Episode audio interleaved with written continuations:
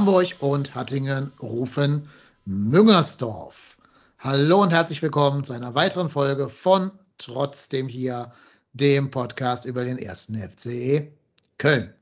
Der erste FC Köln unterliegt dem Konstrukt aus Fuschel am See mit 1 zu 3 in einem Spiel, das leider, leider relativ klar gezeigt hat, wer Ambitionen auf die Champions League hat und wer aus der Relegationssaison gekommen ist. Das muss man leider so klar sagen. Ähm, aber ich denke, das ist kein Weltuntergang. Und ja, das Spiel gibt trotzdem einigen Anlass für Diskussionen und wenn nicht das Spiel, dann einiges um das Spiel drum herum. Deswegen werden wir heute wieder eine bunte Sendung für euch zusammenstellen. Auch wenn wir gesagt haben, wir haben überhaupt keinen Bock, über das besagte Konstrukt zu reden. Deswegen werden wir die mit zwei, drei Sätzen abspeisen und stattdessen lieber über unseren, unseren echten Verein, also ein echter Verein mit Vereinstruktur, mit Satzung und der Möglichkeit, dort Mitglied zu werden und Tradition reden über den ersten FC Köln. So, und bei mir ist der Dosentreter von Hattingen, der Marco der Burpott-Tennis. Moin Marco, grüß dich. guten Morgen, hi. Oder guten Abend, kann man ja schon fast sagen. Guten Morgen. Ja, kann man. Äh, etwas deplatziert. Genau, du hast gesagt, ich soll dein echtes Twitter-Handle nicht nennen, weil du Angst hast, Nein. dass die Leipzig-Trolle kommen. Deswegen Aber ich, wieder, ich, Tennis. Bin, ich, ich, bin ja tatsächlich, tatsächlich bis auf einen habe ich keinen abbekommen äh, am Freitag. Ja, können wir gleich noch vertiefen, was der. Ich war äh, überrascht von mir selber und den Trollen. Also vielleicht haben sie sich auch ein bisschen eingegroovt. Ja, vielleicht auch, weil, sie, weil die gewonnen haben, ne? Vielleicht, wenn die verloren hätten, wären sie alle aus ihren Löchern gekommen. Ja, ja. ja. Gut, und unser anderer Gast, ich weiß gar nicht, wie er zu dem Konstrukt steht. Ich kann es mir zwar vorstellen, aber kann uns jetzt ja alles selber erzählen. Bei uns ist unser Hörer, der Bastian, den ihr auf Twitter als @bfermer kennt. Moin Bastian, grüß dich. Ja, moin in die Runde, Grüße und vielen Dank, dass ich dabei sein darf. Ja, sehr gerne. Hast du eine Meinung zu Fuschel am See? Ja, also ich sag mal, alle RB-Trolle äh, gerne auf meinen Account. Ja, äh, wir haben uns ja schon ein bisschen am Freitag im Stadion getrollt. Ich saß ja mitten unter der Bagage. Ah, okay. Ähm, es war ja relativ leicht, Karten zu kriegen. Ja, ich habe mich da ja äh, vorher informiert und wusste, um die Uhrzeit schalten sie die Karten frei. Und äh, war dann ganz schnell dabei, habe mir eine Karte besorgt und ähm, hätte ich gar nicht machen müssen. Da waren vier Tage, fünf Tage später konntest du immer noch Karten kriegen. Irgendwann stand es noch auf der Homepage ab 22 Euro. Ja, aber sie haben es irgendwie dann doch voll gekriegt. Also zumindest stand das dann auf der Anzeigetafel. So, ja. Aber äh, ein paar FC-Fans hatte ich auch vor mir in der Reihe, haben ein paar Selfies gemacht und so. Äh, aber alles noch in der Halbzeit, als es noch einigermaßen gut aussah. Ah, super, dann warst du im Stadion kannst ja ein bisschen dann aus deinen Live-Eindrücken berichten. Ähm, ja, ich fange mal an mit der Frage aller Fragen. Wie hat euch denn der Auftritt des ersten FC Köln gefallen? Ich habe tatsächlich mir viele Notizen gemacht während des Spiels, muss aber eines verabschieden. Ich glaube, das ist so genau das Spiel, was uns auf den Boden zurückholen sollte. Weil wir eben genau in diesem Spiel gesehen haben, dass wir kein, ich sag mal, aktuell kein Team der Top 5 oder wahrscheinlich vielleicht Top 6 sind. Das hat Gründe, wieso Leipzig da jetzt mittlerweile oben steht. Die sind ja jetzt nach dem Spieltag Vierter. Und das haben wir genau in diesem Spieltag gesehen. Und gegen so Teams muss halt alles bei dir passen, beim Gegner vielleicht nicht. Und Leipzig hat das auch tatsächlich gut gemacht. Das muss man leider auch äh, ungern, wie ich das sage, muss man das einfach sagen. Leipzig hat das spielerisch gut gemacht und pff, die haben jetzt auch nicht den allerschlechtesten Kader, aber ich finde, was, wenn wir was aus diesem Spiel mitnehmen, dass wir eben genau immer weiter nach vorne spielen müssen und auch sollen. Ich finde es eben genau richtig, dass eben nicht nach einem 2 oder 3-0 Baumgart dann alles nach hinten wirft, wie unter anderen Trainern schon mal gesehen, sondern einfach weiter nach vorne. Weiter an seine Chance glauben und irgendwann kommt die halt auch. Und ich finde auch gerade diese letzten, na, ich sag mal, 10, 15 Minuten, finde ich, haben, auch wenn Leipzig da vielleicht ein bisschen runtergeschaltet hat, aber haben wir das sicherlich gut gemacht. Das sind Spiele, die kann man verlieren. Wie die Gegentore 2 und 3 gefallen sind, ist natürlich ein bisschen ärgerlich und ja, in letzter Instanz war es eine verdiente, leider, leider eine verdiente Niederlage, wenn man so sagen will. Hm. Bastian, deckt sich das mit deinen Eindrücken von live vor Ort? Ja, ein bisschen äh, zwiespältig, muss ich sagen. Also, weil natürlich klar, das Ergebnis steht 1 zu 3 und so nach dem Spiel wurde dann ja auch äh, von unserem Trainer ja auch gesagt, wo wir in den Statistiken überall gut lagen und so. Und das habe ich auch so ein bisschen gespürt auf der Tribüne. Ich muss sagen, was ich mir als, als erstes aufgeschrieben habe, war Ballbesitzrekord, Fragezeichen. Also ich kann mich nicht erinnern, dass wir jemals in Leipzig gespielt haben und so viel den Ball hatten. Also es mag sich jetzt auch daran austun, dass, dass Leipzig jetzt einen anderen Fußball spielt als, äh, als noch unter, unter Nagelsmann. Aber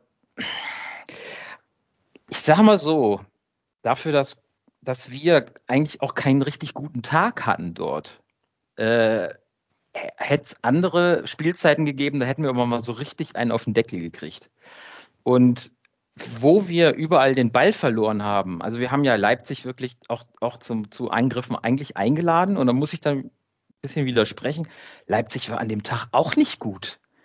Also was die für eine Qualität im Kader haben und was wir denen für, für Positionen offen gelassen haben. Also es ist ja das, das alte Spiel beim FC. Ähm, wenn man eine schnelle Spielverlagerung auf die andere Seite macht, dann ist eigentlich Polen offen. Und das hat Leipzig ganz schlecht ausgenutzt. Also vielleicht zwei, dreimal. Da hätten sie, hätten sie deutlich mehr, äh, deutlich, deutlich mehr offensive Aktionen haben können. Mhm. Also ich fand eigentlich beide nicht richtig gut. Äh, die erste Halbzeit war ja auch unfassbar. Da war, glaube ich, irgendwie ein nomineller Torschuss von, von, von Köln. Das war äh, Duda äh, in, in, den, in den Rang irgendwo, wo es man beim, beim Super Bowl eher Punkte bekommt als beim Fußball. Und äh, Leipzig einziger Torschutz, äh, ja, war der Freistoß, ne? Und der war dann drin. Und, und das war die erste Halbzeit. Und was ich mir noch aufgeschrieben habe, ist, was ich ziemlich beeindruckend fand. Also ich habe auch, muss man sagen, jetzt durch Corona natürlich auch ziemlich lange kein Live-Spiel mehr gesehen. Die Abwehr hat mir richtig gut gefallen. Also es hört sich zwar irgendwie komisch an, wenn man so 1-3 verliert, aber im Grunde genommen war das eine, eine glaube ich, unfassbar wertvolle Trainingsstunde für die Abwehr des FC. Die, die, das Ganze da hinten spielt ja auch noch nicht so ewig zusammen nach den Abgängen von Zichos und Mire.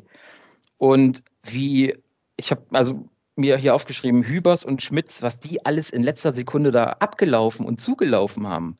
Also da ging mehrfach ein Rauen durchs Publikum, wo man eigentlich schon dachte, ah, jetzt kommen sie durch, jetzt kommen sie durch und wieder zugelaufen und wieder zugelaufen und auch in einer bemerkenswerten Ruhe. Äh, teilweise wie Schmitz als Außenverteidiger äh, äh, eins gegen zwei Situationen gegen die Leipziger Offensive gespielt hat, wo mir echt das Herz in die Hose gerutscht ist und er immer im richtigen Augenblick äh, äh in den Ball reingelaufen ist, beziehungsweise in, die, in, die, in den Passweg. Und das fand ich schon bemerkenswert. Ich fand auch bemerkenswert Skiri, äh, hat ja auch jetzt eine halbe Ewigkeit nicht mehr gespielt bei uns, hat schon also eine echte Aura, finde ich, äh, wo, wo, er sich auch nochmal vor anderen, anderen Spielern absetzt. Also der ist auch alle wichtigen Lücken zugelaufen, hat ja auch kurz vor dem Freistoß auf der Linie das, das, äh, das, das 1 zu 0 äh, verhindert. Der war auch eigentlich überall da, wo es brannte. Aber das Problem war halt, dass es ständig brannte. Also ziemlich häufig, weil man halt im Mittelfeld, und das wäre halt ja, die, die zweite Sache, die Offensive und alles, wo es nach vorne ging, war halt echt schlecht. Also da ging gar nichts. Da kann man jetzt sagen, das hat Leipzig auch gut verteidigt. Die haben genau die Wege verteidigt, die man gegen den FC verteidigen muss. Die haben uns unserer Schwächen komplett beraubt. Also es gab ja de facto gar kein Flügelspiel. Ja. Äh, viele sagen ja, was hat der Anderson wieder verbrochen? Äh, kam in der Offensive nicht zur Geltung ich glaube, mit Modest wäre es auch nicht besser gelaufen. Der, der, hat, der hat Bälle äh, auf der, an der Mittellinie bekommen, mit dem Rücken zur Abwehr, hat sie sogar mit der Brust angenommen, wo andere den eher mit, mit dem Kopf spielen würden. Ähm, aber da war nichts Verwertbares dabei. Im Gegenteil, man hat die manchmal sogar noch in irgendwelche Laufduelle auf, auf die Außenbahn geschickt, was ja absolut nicht sein Spiel ist. Also deswegen, ich fand es äh, beeindruckend, die, die Abwehrleistung. Sowas habe ich äh, noch, noch nie gesehen in Leipzig, war jetzt ja ein paar Mal schon da, als sie in Leipzig gespielt haben. Und da war eigentlich in den letzten Jahren immer reinstellen und beten, dass nichts passiert. Und das kann man dieses Mal überhaupt nicht sagen. Also die Abwehr hat mir gut gefallen und nach vorne, ja, da wurde es dann halt eigentlich erst mit den Wechseln in der zweiten Halbzeit besser. Mhm, da hast du jetzt schon ganz viele meiner eigenen Talking Points vorweggenommen. mir ist auch aufgefallen, dass wir das defensiv gar nicht mal so schlecht gemacht haben. Also wenn du siehst, Leipzig kommt in 90 Minuten auf einen Expected Goals Wert von 0,89. Das ist nix. Das ist überhaupt kein Spiel, was drei Tore implizieren würde. ist halt nur Pech, dass du halt dann zweimal quasi das Tor des Jahres gegen dich kriegst. Also denn sowohl der ja leider sehr gut gestoßene Freistoß von, getretene Freistoß von Kunku, als auch dieses totale Sonntags schönen Schusstor von Dani Olmo, von dem klar war, dass er sein erstes Saisontor gegen uns machen würde.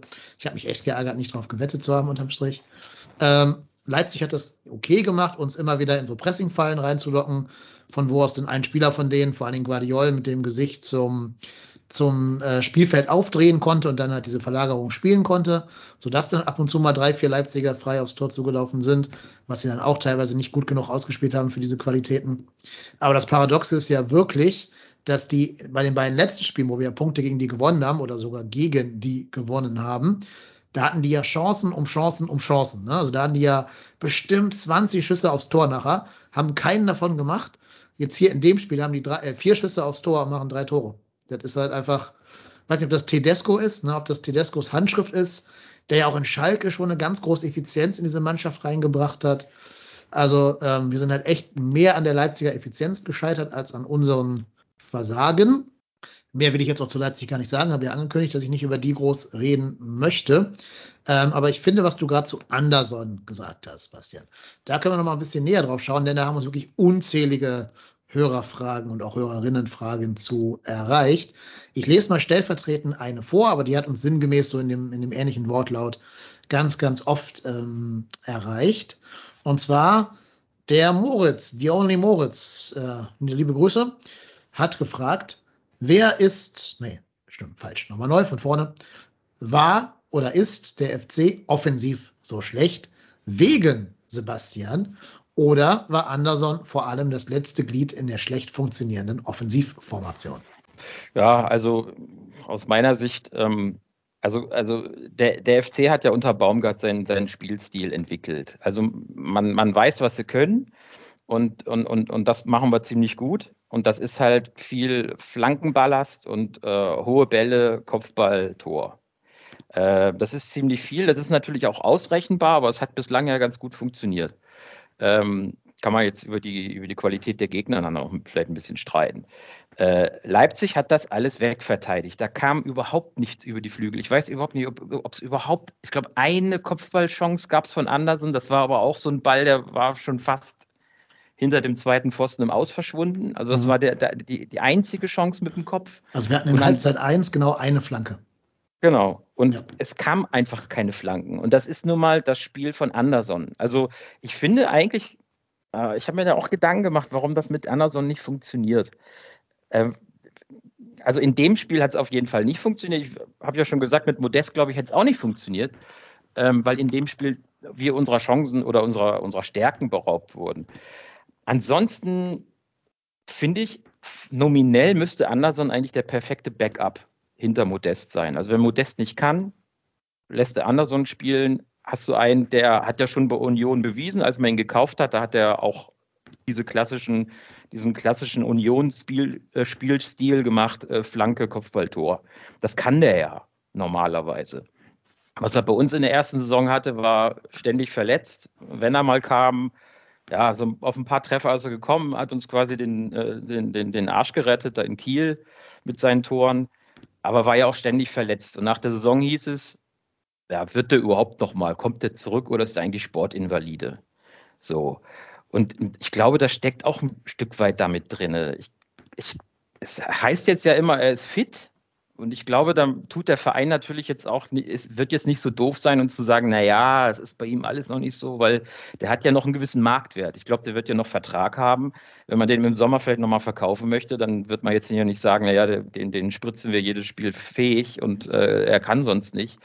Ähm, ansonsten wirkt er natürlich so im, im sonstigen Spiel, muss ich sagen, hat er manchmal so ein, hat er Laufwege, wo man denkt, er hat, er ist gerade ganz frisch in die Mannschaft gekommen. Also da ist mit von Abstimmung her hat man an einigen Szenen gemerkt, ist er genau in die falsche Richtung gelaufen oder hat den Ball so abgelegt, da stand gar keiner.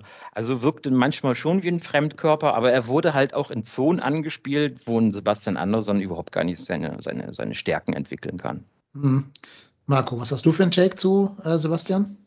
Ich glaube, da ist, das hat der Basti gerade ganz viel Richtiges gesagt. Ich glaube einfach, Sebastian Andersson ist auch dazu nicht in der Form, die eben gerade so ein Anthony Modest hat. Also ich meine, das ist ja auch ganz, ganz viel Kopfsache und ich habe immer so das Gefühl, dass Sebastian Andersson irgendwie, weiß ich nicht, vielleicht tue ich ihm damit jetzt auch Unrecht, aber wie so eine mentale Blockade hat. Also erinnert ihr euch an dieses Tor gegen Gladbach mhm. zum 3-1?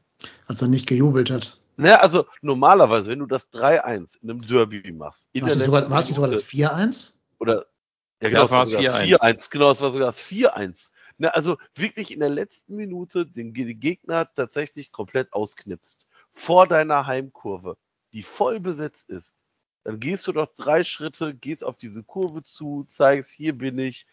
Und der ist ja fast in sich zusammengesunken, wie so, ah ja, ich habe ein Tor gemacht. Also vielleicht hat das was mit seinem Gemüt als, als Schwede zu tun, aber ich weiß nicht, ob das noch andere Gründe hat. Also irgendwie wirkt das nicht so, als ob er auch vielleicht hundertprozentig an sich glaubt. Also auch so, ich möchte ihn jetzt hier nicht für die, für die Niederlage verantwortlich machen, aber das wirkt nicht rund, was er spielt. Also wenn allein Anthony Modest besser anläuft. Allein dieses Anlaufen des Gegners ist tatsächlich, da liegen ja Welten zwischen. Hm. Das wäre auch jetzt in der Tat meine, mein Take gewesen. Ähm, du kannst als Stürmer von Leipzig abgeschnitten werden von allen Bällen. Das ist passiert. Ja. Das wird hier öfter passieren in deinem Leben als Stürmer, wenn eine Mannschaft sich gut auf das, auf das Baumgartsche System eingestellt hat. Das ist aber keine Entschuldigung und das gilt für Anderson genauso wie für André Duda. Das ist keine Entschuldigung im Anlaufen, ja, nicht mal zu sprinten, sondern so zu traben, so mal hinzutraben, weil der Trainer sagt, ja, ich muss ja verschieben und ich muss rausschieben und so.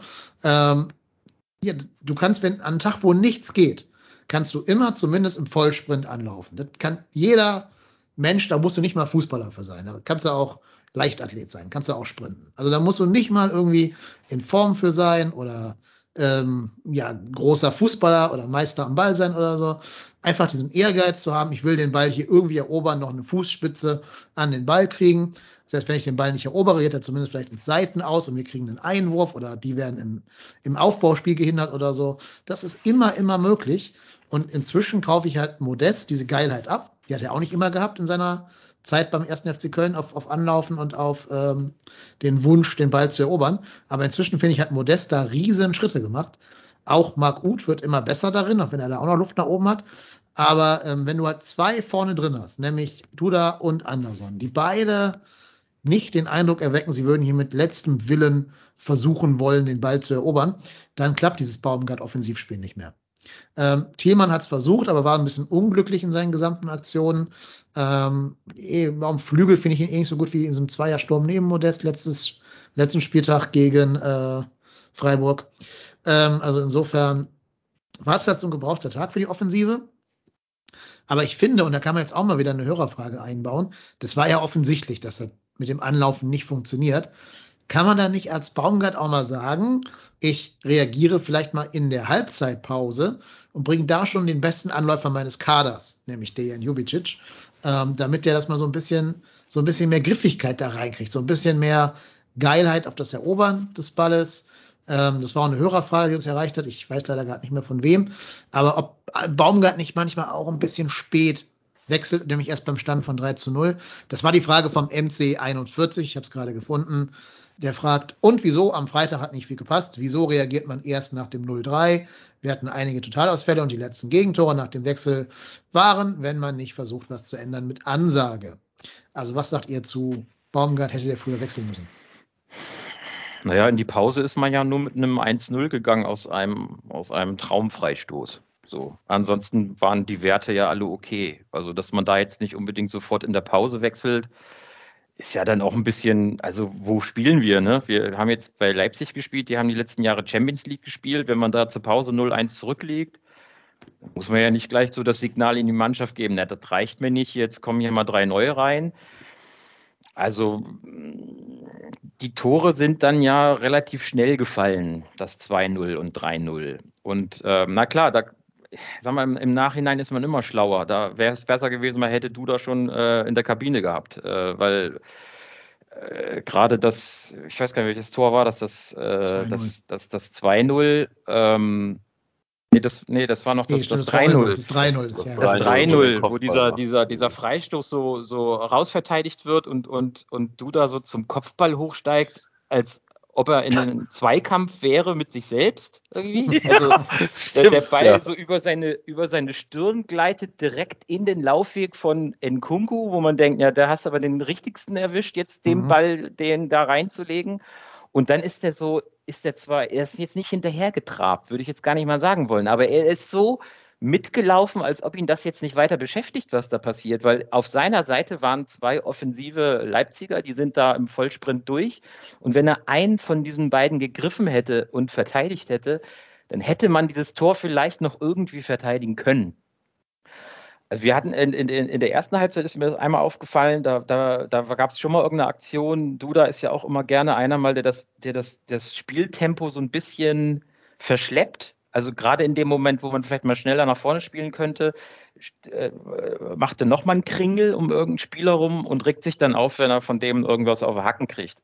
Und so war das in dem Fall auch. Der Schiedsrichter hat nicht gepfiffen, es ging weiter und dann, dann sah man da Baumgart an der, an der, an der Seite, wie er so zum, zum, zum Duder so Brust raus und von wegen Schulterzucken, äh, spielst du jetzt noch mit? Hast noch Lust? Willst du noch? So war so ein bisschen die Ansage. Und das ist etwas, was ihm konkret in dem Spiel abgegangen ist. Also er wollte das immer schön machen, äh, ein schönes Pässchen durchstecken, aber diese Aggressivität, die man gegen Leipzig braucht, die hatte er nicht. Und das hat man dann natürlich dann in der zweiten Halbzeit gesehen mit, mit Lubicic und äh, mit Uth.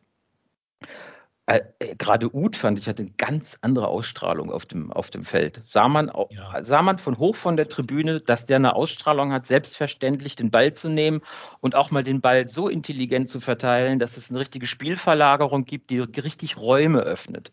So, beim Duda war in der ersten Halbzeit eine Situation, da hat er den Ball so ähnlich bekommen wie, wie, wie der äh, Olmo vom 2-0 entscheidet sich aber statt in den freien Raum mit dem Ball zu gehen und dann vielleicht den Abschluss zu suchen, komplett mit dem Ball in die Abwehr, in die gestaffelte Abwehr reinzurennen äh, von RB. Und mit, mit einer falschen Ballberührung, eine falsche Entscheidung und schon war die, war die Chance wieder komplett tot. Also er hat ein unglückliches Spiel auf jeden Fall gemacht. Ja, also ich, ich finde mit Uth, Jubicic und dann später auch Schindler war da ein ganz anderer Zug drin, nochmal am Ende. Ähm, ich, ich kann ja auch mich darauf berufen, das getwittert zu haben. Ich hätte nämlich in der Halbzeit gewechselt, weil einfach offensichtlich war, dass dein Plan heute nicht aufgeht. Also auch offensiv halt überhaupt nichts von uns kam. Da war ja kein Torschuss und nichts. Ich hätte gewechselt. Ich hätte mir mehr Präsenz im Mittelfeld äh, gewünscht und vor allem mehr Spieler, die pressingresistent sind. Ähm, das waren in dem Moment weder Sebastian Andersson noch Duda an dem Tag. Du hast die Gründe gerade ja schon genannt, Bastian. Ähm, deswegen hätte ich gewechselt und wie gesagt, habe ich auch getwittert. Also es ist jetzt nicht so ein, so ein Hindsight-Knowledge, sondern ich habe es schon in der Halbzeit geschrieben. Ähm, überhaupt muss ich leider sagen, wenn ich mich trauen würde, Kritik an Baumgart zu üben, ich weiß, es ist ja Majestätsbeleidigung in Köln und äh, ich habe Angst, dass der weiß, wo ich, wo ich wohne, deswegen bin ich ein bisschen vorsichtig. Aber ähm, wenn man was ihn kritisieren soll, dann finde ich eh, dass er sehr spät wechselt. Also er ist nicht so der Spieler, äh, der, der Trainer, der so im Spiel nach 5, 45 Minuten sagt, okay, läuft heute nicht, ich ändere alles. Kann man ja auch gut sehen, ne? nämlich daran, dass ähm, er Vertrauen hat in die Spieler, die er aufgestellt hat und nicht sofort sein ganzes System über den Haufen werfen will. Kann man auch positiv sehen, also. Aber ähm, ja, ich denke, es gibt so Spiele, da hast du dich halt ein bisschen bei der Aufstellung verzockt. Kann passieren, passiert den besten Trainern der ganzen Welt.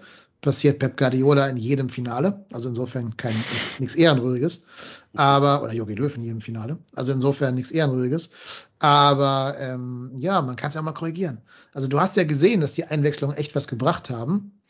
Und da würde ich mir wünschen, dass der ganze Staff, also er, aber auch Pavlak und Co., dass die vielleicht noch ein bisschen dynamischer auf das Spielgeschehen reagieren Und ich glaube, da kann man, könnte man noch ein paar Prozente rauskitzeln aus der Mannschaft. Ja, ja also was, was ich auf jeden Fall äh, gesehen habe, ähm, äh, Leipzig, die, die stehen auch nicht zu Unrecht da, wo sie stehen. Und das heißt, dass, ja. dass sie halt nicht Zweiter oder Dritter sind. Äh, weil da stimmt auch einiges in der Mannschaft noch nicht. Also äh, wenn jetzt so äh, auch geschrieben wird, ja, das ist jetzt Champions League und da sieht man, wo unsere Grenzen sind. Äh, ich glaube, äh, an, an dem Abend hätten, hätten einige Bundesligisten da was mitgenommen. Ähm, weil mit einer besseren Offensive, äh, mit einem, vielleicht auch mit einem anderen Spielstil, und vielleicht kommen wir da später nochmal dazu, das ist halt ein bisschen eindimensional in der Offensive. Und wenn man, wenn man den Code geknackt hat, dann läuft da nichts. Und es gibt halt auch keinen komplett anderen Stürmertyp, äh, ähm, mit, mit, dem man nochmal die, die Defensive von Leipzig vor Herausforderungen bringen könnte dann, dann, dann war es das dann halt. Und ähm, ein anderer Bundesligist, der vielleicht mehr Varianz im Sturm hat, der hätte da nochmal was, was, was anderes probieren können. Dann, du hast es ja schon äh, äh, gesagt, Dennis, äh, das waren einfach mal zwei absolute Traumtore. Die schießt man auch nicht jedes Wochenende so. Und das 3-0 war halt das, was man Leipzig so auf dem Silbertablett liefernd, äh, liefert, wenn man denen Tor schenken möchte. Also sie zum Kontern einladen. So, also das, das ist dann halt auch schwer zu verteidigen.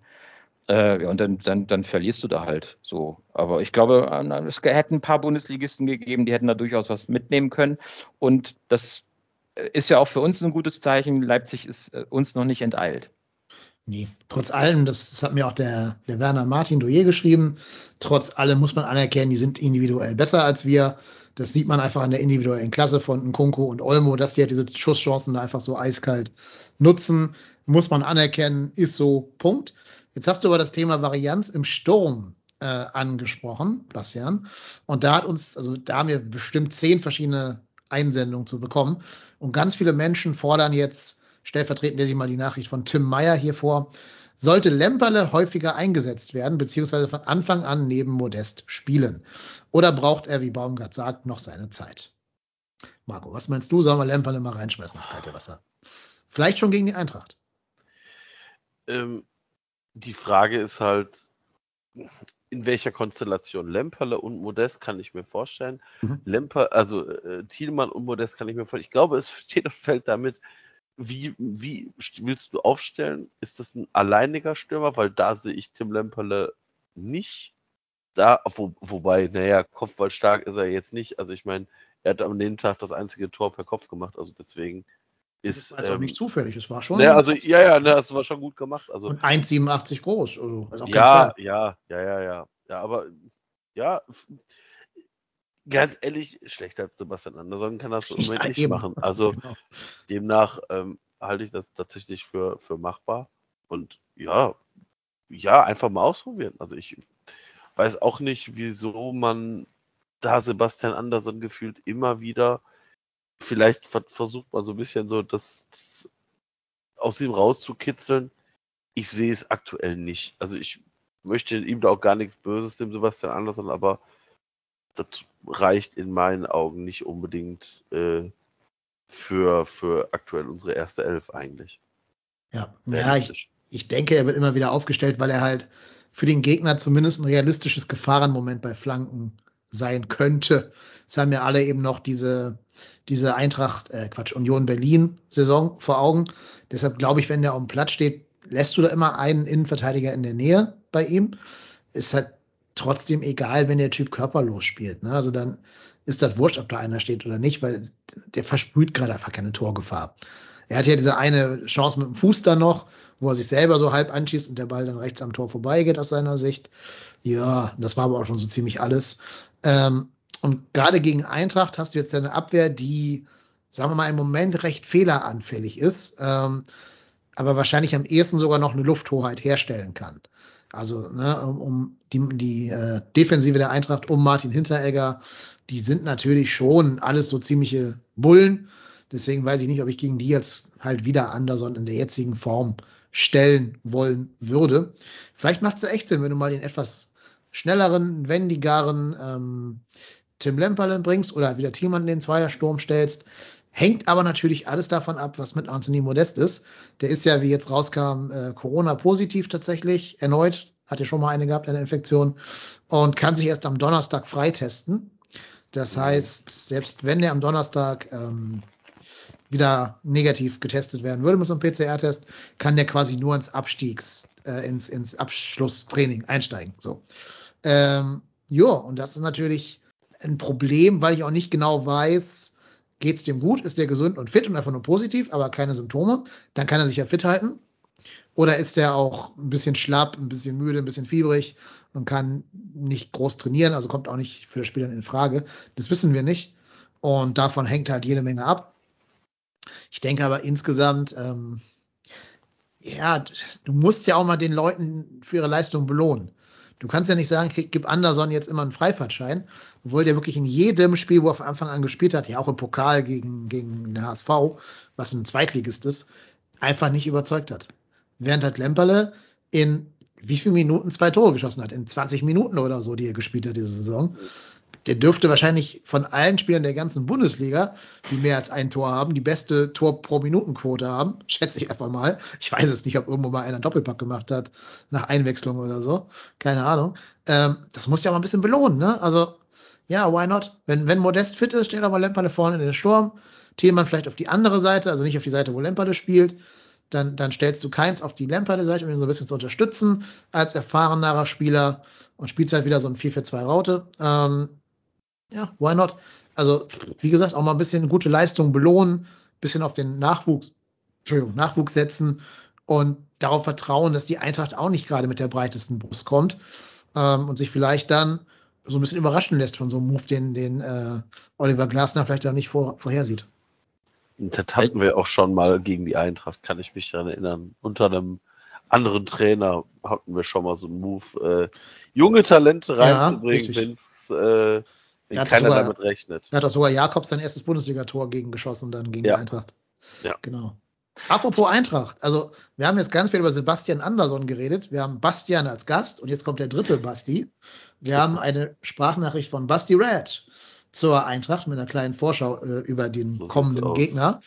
Ne, Gerade war er noch im Doppelpass, jetzt ist er schon quasi live bei trotzdem hier. Ähm, ja, keine Kosten und Mühen gescheut haben. Genau. Wir. So ein Jet-Set-Leben. Ich glaube, die nehmen gerade parallel äh, 93 live in Berlin auf. Also da liebe Grüße dahin. Und trotz allem ist er hier, der Mann ist einfach überall. Also das ist, das ist ein Jet-Set-Leben, das hätte ich auch gerne. Also Basti Rad für euch mit der Eintracht. Gute und Grüße nach Köln. Ehrlich gesagt habe ich, glaube ich, gar keinen Bock zu euch zu fahren. Ihr seid unter Baumgart echt in den Spirit wieder reingekommen und habt zumindest auf jeden Fall immer Einstellungen auf dem Platz. Und die Eintracht lässt sich leicht davon anstecken. Ich will euch gar nicht zu viel verraten, wie ihr die Eintracht zu bespielen habt, aber ich glaube, dass das für uns eine harte Aufgabe wird. Die Eintracht ist momentan in den Spielen zu instabil und hat immer wieder Phasen, wo sie komplett den Faden verliert. Gerade wenn ein Gegner nervig ist und ich glaube, das könnt ihr sein. Also ist das meiner Meinung nach sogar so, und ich glaube, Tipico sieht das sogar auch so, dass ähm, Köln hier sogar der Favorit leicht ist. Weil ihr, glaube ich, momentan ein bisschen besser im Spirit seid. Ihr habt zumindest besser in Leipzig verloren als wir zu Hause gegen Wolfsburg.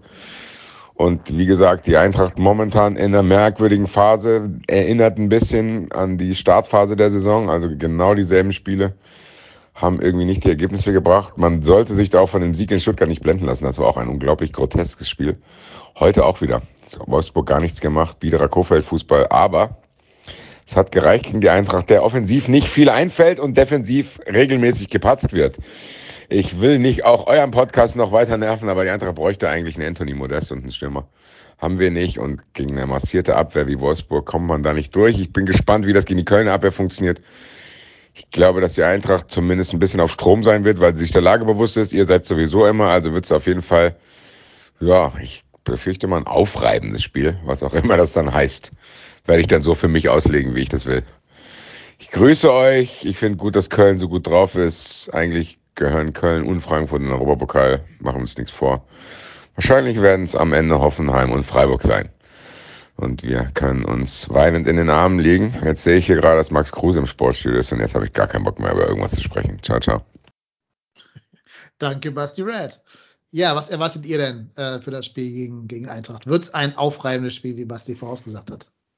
Das kann sicherlich passieren. Also ich, ich sehe es tatsächlich ähnlich wie der Basti. Ich, ich auch immer gedacht, so, ah, ist die Eintracht so sattelfest und eben genau das ist eben nicht. Also da patzen ja jetzt reihenweise hinter Egger und Co. Also die, die, ich sag mal, in der guten Zeit die Eintracht so nach vorne gehievt haben. Und glaube nicht, dass die aktuell von der spielerischen Komponente so viel besser ist als wir und da wird es dann nachher auf, das, auf das Tagesgeschehen einfach ankommen. Wie kommt welches Team ins Spiel und wie entwickelt sich das Spiel? Aber ich sehe uns da mehr als, also ich sehe uns da nicht chancenlos und äh, ich sehe tatsächlich sogar gar nicht so schlechte Chancen für uns, das Spiel zu gewinnen oder zumindest einen Punkt zu holen. Bei der, bei der Eintracht fehlt da der Kostic eigentlich immer noch? Also der hat doch jetzt gefehlt, oder? Der ist ja eingewechselt worden am Ende, ne? Also wird er bestimmt innerhalb von einer Woche wieder fit werden. Okay. Ja, weil bei Eintracht hängt ja auch alles an Kostic, wie bei uns ein bisschen das auch mit Modest der Erfolg zu tun hat. Mhm. Und äh, die haben ja auch ein einfaches Spielprinzip, Kostic den Ball geben und der macht schon irgendwas Intelligentes damit. Also von daher, da muss man sich natürlich schon drauf konzentrieren, ähm, äh, den in, in, Schach zu halten. Ja, ansonsten absolute Wundertüte, die Eintracht diese Saison. Die haben auch ein Problem mit, mit ihrem Sturm. Da, da haben sie einfach keinen, der, der auch diese Kostic-Flanken auch so super verwertet. Also da, da gäbe es einige Bundesligaspieler, die würden den richtig gut zu, zu Gesicht stehen und dann könnte das safe eine, eine, eine Europapokalmannschaft sein aber zurzeit irgendwie sehr, sehr, sehr, sehr schwierig aus, ausrechenbar. Und äh, ja, das sind jetzt äh, Do-or-Die-Spiele. Also ich bin ja, ich, ich, ich gehöre zu der Fraktion der Fans an, die, die nichts dagegen haben, wenn wir auch uns in dieser Saison schon für den Europapokal qualifizieren und nicht äh, jetzt noch zwei Jahre warten, weil wir die beständige Entwicklung der Mannschaft abwarten wollen, denn Fußball äh, ist ja jetzt äh, ist ja nicht BWL und wir können uns das alles irgendwie so, so, vorstellen, wie das in zwei Jahren läuft, sondern man muss die Chancen ergreifen, wenn sie kommen. Und ähm, ich habe es ja jetzt auch, auch mit Leipzig schon gesagt, auch die find, fand ich jetzt nicht so stark. Und das bewegt sich alles so im zwei, drei Punkte Range. Und äh, ja, das jetzt sind die entscheidenden Wochen. Also äh, wir spielen jetzt gegen, gegen viele Mannschaften, die da oben äh, eine Rolle spielen. Äh, da wird sich jetzt entscheiden, wo es noch hingeht, ob das sich jetzt so langsam dann austrudelt, weil ich, ganz ehrlich, nach unten sehe ich, sehe ich jetzt keinen großen, keine großen Probleme mehr, weil da sammelt ja kaum noch jemand Punkte im nennenswerten Bereich. Ja, und ansonsten muss man halt gucken, ob das da oben jetzt neben Bayern, Dortmund, ob das dann nur noch die Plastikvereine da oben den Europapokal bevölkern oder zumindest ein Verein mit einer ordentlichen Fanbase. Und ähm, warum nicht wir? Ja, wenn nicht jetzt, wann dann? Ne? Die Chance ist ja. die Saison sehr groß. Ähm, aber ich wollte mal ganz kurz bei dem Eintracht-Spiel bleiben. Die haben natürlich so die Sorte Offensive, die uns in der Vergangenheit sehr unangenehm gewesen ist. Also eher kleine, wuselige Typen, ne, mit Boré, Lindström, Kamada und dann kommt vielleicht noch Hauge oder Horge für einen von denen rein. Ähm, da haben wir es in der Vergangenheit öfter schwer mitgetan. Das Gute finde ich aber, dass ja sowohl Hübers als auch Kilian über eine gewisse Geschwindigkeit verfügen und mit diesem Spieler mithalten können. Und B jetzt gegen Leipzig schon mal genau diesen Spielertyp spielen konnten. Also auch Olmo, Nkunku und so sind ja doch eher so diese kleinen, äh, wendigen, oder was ist klein, aber diese wendigen ähm, geschmeidigen Spieler und nicht so große Brecher, so wie jetzt zum Beispiel ein Wout Weghorst das wäre. Also insofern kann ich mir aber gut da vorstellen, dass Hübers und Kilian das auch nicht schlechter machen. Aber natürlich neigen wir ja auch dazu, gerne mal Gegnern Gegentore zu schenken. Das ist, glaube ich, seit fünf Jahren ein Problem dieser Mannschaft, egal wer da hinten drin spielt. Ähm, also will ich gar nicht als Vorwurf jetzt an die beiden Innenverteidiger formuliert haben. Äh, ja, und dann ist es tatsächlich so, dass wenn die einmal 1-0 führt, da die Eintracht, äh, wird schwer, weil die können zumindest dieses giftige Spiel auf den Platz bringen. Die haben mit So und Jakic zwei total robuste und äh, ordentlich zulangende Sechser, können mit Ilsanka und Rode denselben Spielertyp quasi nochmal auf den Platz bringen, wenn es spitz auf Knopf steht. Ja, und irgendwann muss ja auch mal ein Hinteregger aus seinem Leistungstief da rauskommen. Aber in der Tat stimme ich auch zu, ganz viel hängt da an der Personalie. Kostic genauso wie bei uns an der Personalie Anthony Modest. Wobei ich aber auch erwarte, dass wenn Modest jetzt nicht spielen kann, dass dann mal die anderen Herren, gerade die erfahrenen Herren, also Duda, Uth, äh, Keins und so weiter, dass die einfach mal ein bisschen in die Bresche springen und sich bitte auch mal fürs Tore-Schießen verantwortlich fühlen und nicht immer nur äh, sagen, ja, der Modi macht das schon. Also, ne, auch die sind, die verdienen gutes Geld bei uns, die sind keine Neulinge, keine, keine Jungspunde wie Lemperle oder Thielmann. Ähm, auch die müssen jetzt mal so langsam zeigen, dass sie hier vielleicht auch eine Vertragsverlängerung anstreben im Falle von Florian Kainz. Ähm, und das, ja, würde ich gerne mal jetzt in Tore umgemünzt sehen gegen die Eintracht. Es wird aber so oder so, glaube ich, ein, ein Spiel, wo es ordentlich zur Sache geht. Ich kann mir vorstellen, dass es da einige gelbe Karten auf beiden Seiten geben wird, weil das, glaube ich, ein sehr hitziges Spiel wird. Ähm, dann haben wir ja gerade einen Eilantrag gestellt, dass mehr Fans ins Stadion gelassen werden sollen. Wenn dann auch vielleicht die Hütte, ja, ich glaube, ganz voll wird sie wohl immer noch nicht sein, aber vielleicht so 70, 75 Prozent gefüllt ist, oder die Brauchtumsregel gilt oder irgendwie sowas, äh, dann wird da noch mal mehr Emotionen von außen reingetragen. Also es wird insgesamt, glaube ich, schon ordentlich zur Sache gehen in dem Spiel. Ja, ja aber ja, ich, ich, glaube, ich glaube tatsächlich, wir, wir liegen doch in der, in der tatsächlich in der Ausgangslage, wenn man sich das anguckt, die Tabelle, ich habe sie gerade offen vom Platz 4, Leipzig mit 34 Punkten, dann haben wir Hoffenheim 34, Freiburg 34 Union 34. Da kommen wir mit 32, Mainz 31, Frankfurt 31.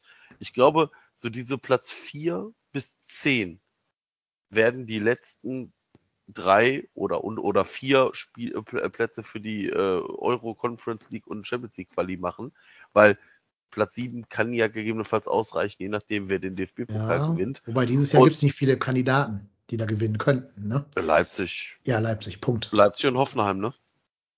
Gott bewahre. Nee, Hoffenheim. Hoff, ist Hoffenheim nicht schon raus? Boah, ich glaube, Freiburg ist noch drin, oder? Aber Hoffenheim glaube ich nicht. Ach, weiß ich nicht, keine Ahnung. Ich weiß es nicht. Ich Was interessieren mich Pokalwettbewerbe, an denen ich nicht teilnehme? Ah, bereits sagen, also das ist, sind wir ja schon lange raus. Äh, das interessiert uns ja nicht. Also Freiburg ähm, spielt Union, in Bochum. Freiburg spielt Union, Bochum. Leipzig Union und Freiburg. Union spielt zu Hause gegen St. Pauli. Äh, genau. Leipzig spielt auswärts in Hannover und Freiburg auswärts in Bochum. Wo wir gesehen haben, auch das ist nicht so einfach. Das stimmt. Ja, ja. Da aber, kommen wir gleich nochmal drauf auf Bochum. Ja, aber das ist tatsächlich, wir haben ja sind in der Ausgangslage, die tatsächlich sehr, sehr gut ist. Und der Bastian hatte das gerade auch schon gesagt. Wir haben den Wahnsinnsvorteil, dass wir nach unten uns, ich sage jetzt mal vorsichtig gesagt, wahrscheinlich erstmal nicht mehr drum kümmern müssen. Denn wir haben jetzt zehn Punkte Vorsprung auf Augsburg. In noch zwölf Ausspielen. In noch zwölf Spielen. Und ja. da, sind, da sind genug andere Teams, also Bielefeld, Hertha, Gladbach, Wolfsburg, aber auch die Bochumer. Also da, da sind noch so viele Teams unter uns, die erstmal auch an uns vorbeiziehen müssen. Und ich sehe nicht, dass Stuttgart jetzt die große Wende packt. Also deswegen, auch wenn Fürth jetzt irgendwie Punkte sammelt, aber die haben ja 13 Punkte. Also sorry, wenn uns nachher eine Truppe wie Kräuter Fürth abfängt, dann können wir sowieso hier den Laden dicht machen. Ist das, rechnerisch, der, ist das rechnerisch noch möglich überhaupt? Ja, ja, klar. Ist das 20, 19 Punkte, 12 Spiele, aber naja gut, müssen sie jedes gewinnen, ne? Ja, ja, also rechnerisch ist das schon möglich, aber äh, also wenn tatsächlich uns Kräuter Fürth einholt, dann, dann melden wir die erste Mannschaft ab und fangen in der, in der Regionalliga neu an mit der zweiten Mannschaft. Aber das wird ja nicht passieren. Ja. Und ich, ja, ich sehe es nicht. Ich sehe unseren Abstieg nicht. Guck mal auf die Konstellation. Nächstes Spieltag, nächster Spieltag wird einer sein, wo sich da einiges neu sortiert. Du hast Bielefeld gegen Union, du hast uns gegen die Eintracht und du hast ähm, den Freiburger SC in Augsburg. Das heißt, so oder so wird entweder dieser, dieser Rift zwischen der oberen und der unteren Tabellenhälfte größer oder alles rückt noch viel enger zusammen. Hoffenheim spielt noch gegen Wolfsburg, kannst du auch noch mit reinnehmen, weil da oben gegen unten quasi spielt.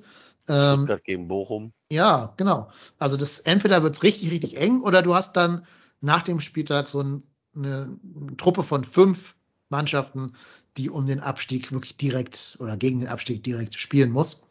Ähm, ich glaube halt, wenn du gewinnst, nächsten Spieltag gegen Frankfurt, du weißt ja, was die anderen vorher gemacht haben. Das ist ja schon mal eine Luxussituation. Die spielen ja alle vor dir, weil die spielen ja Konferenz. Ja, gut, aber die sind mir egal in dem Moment.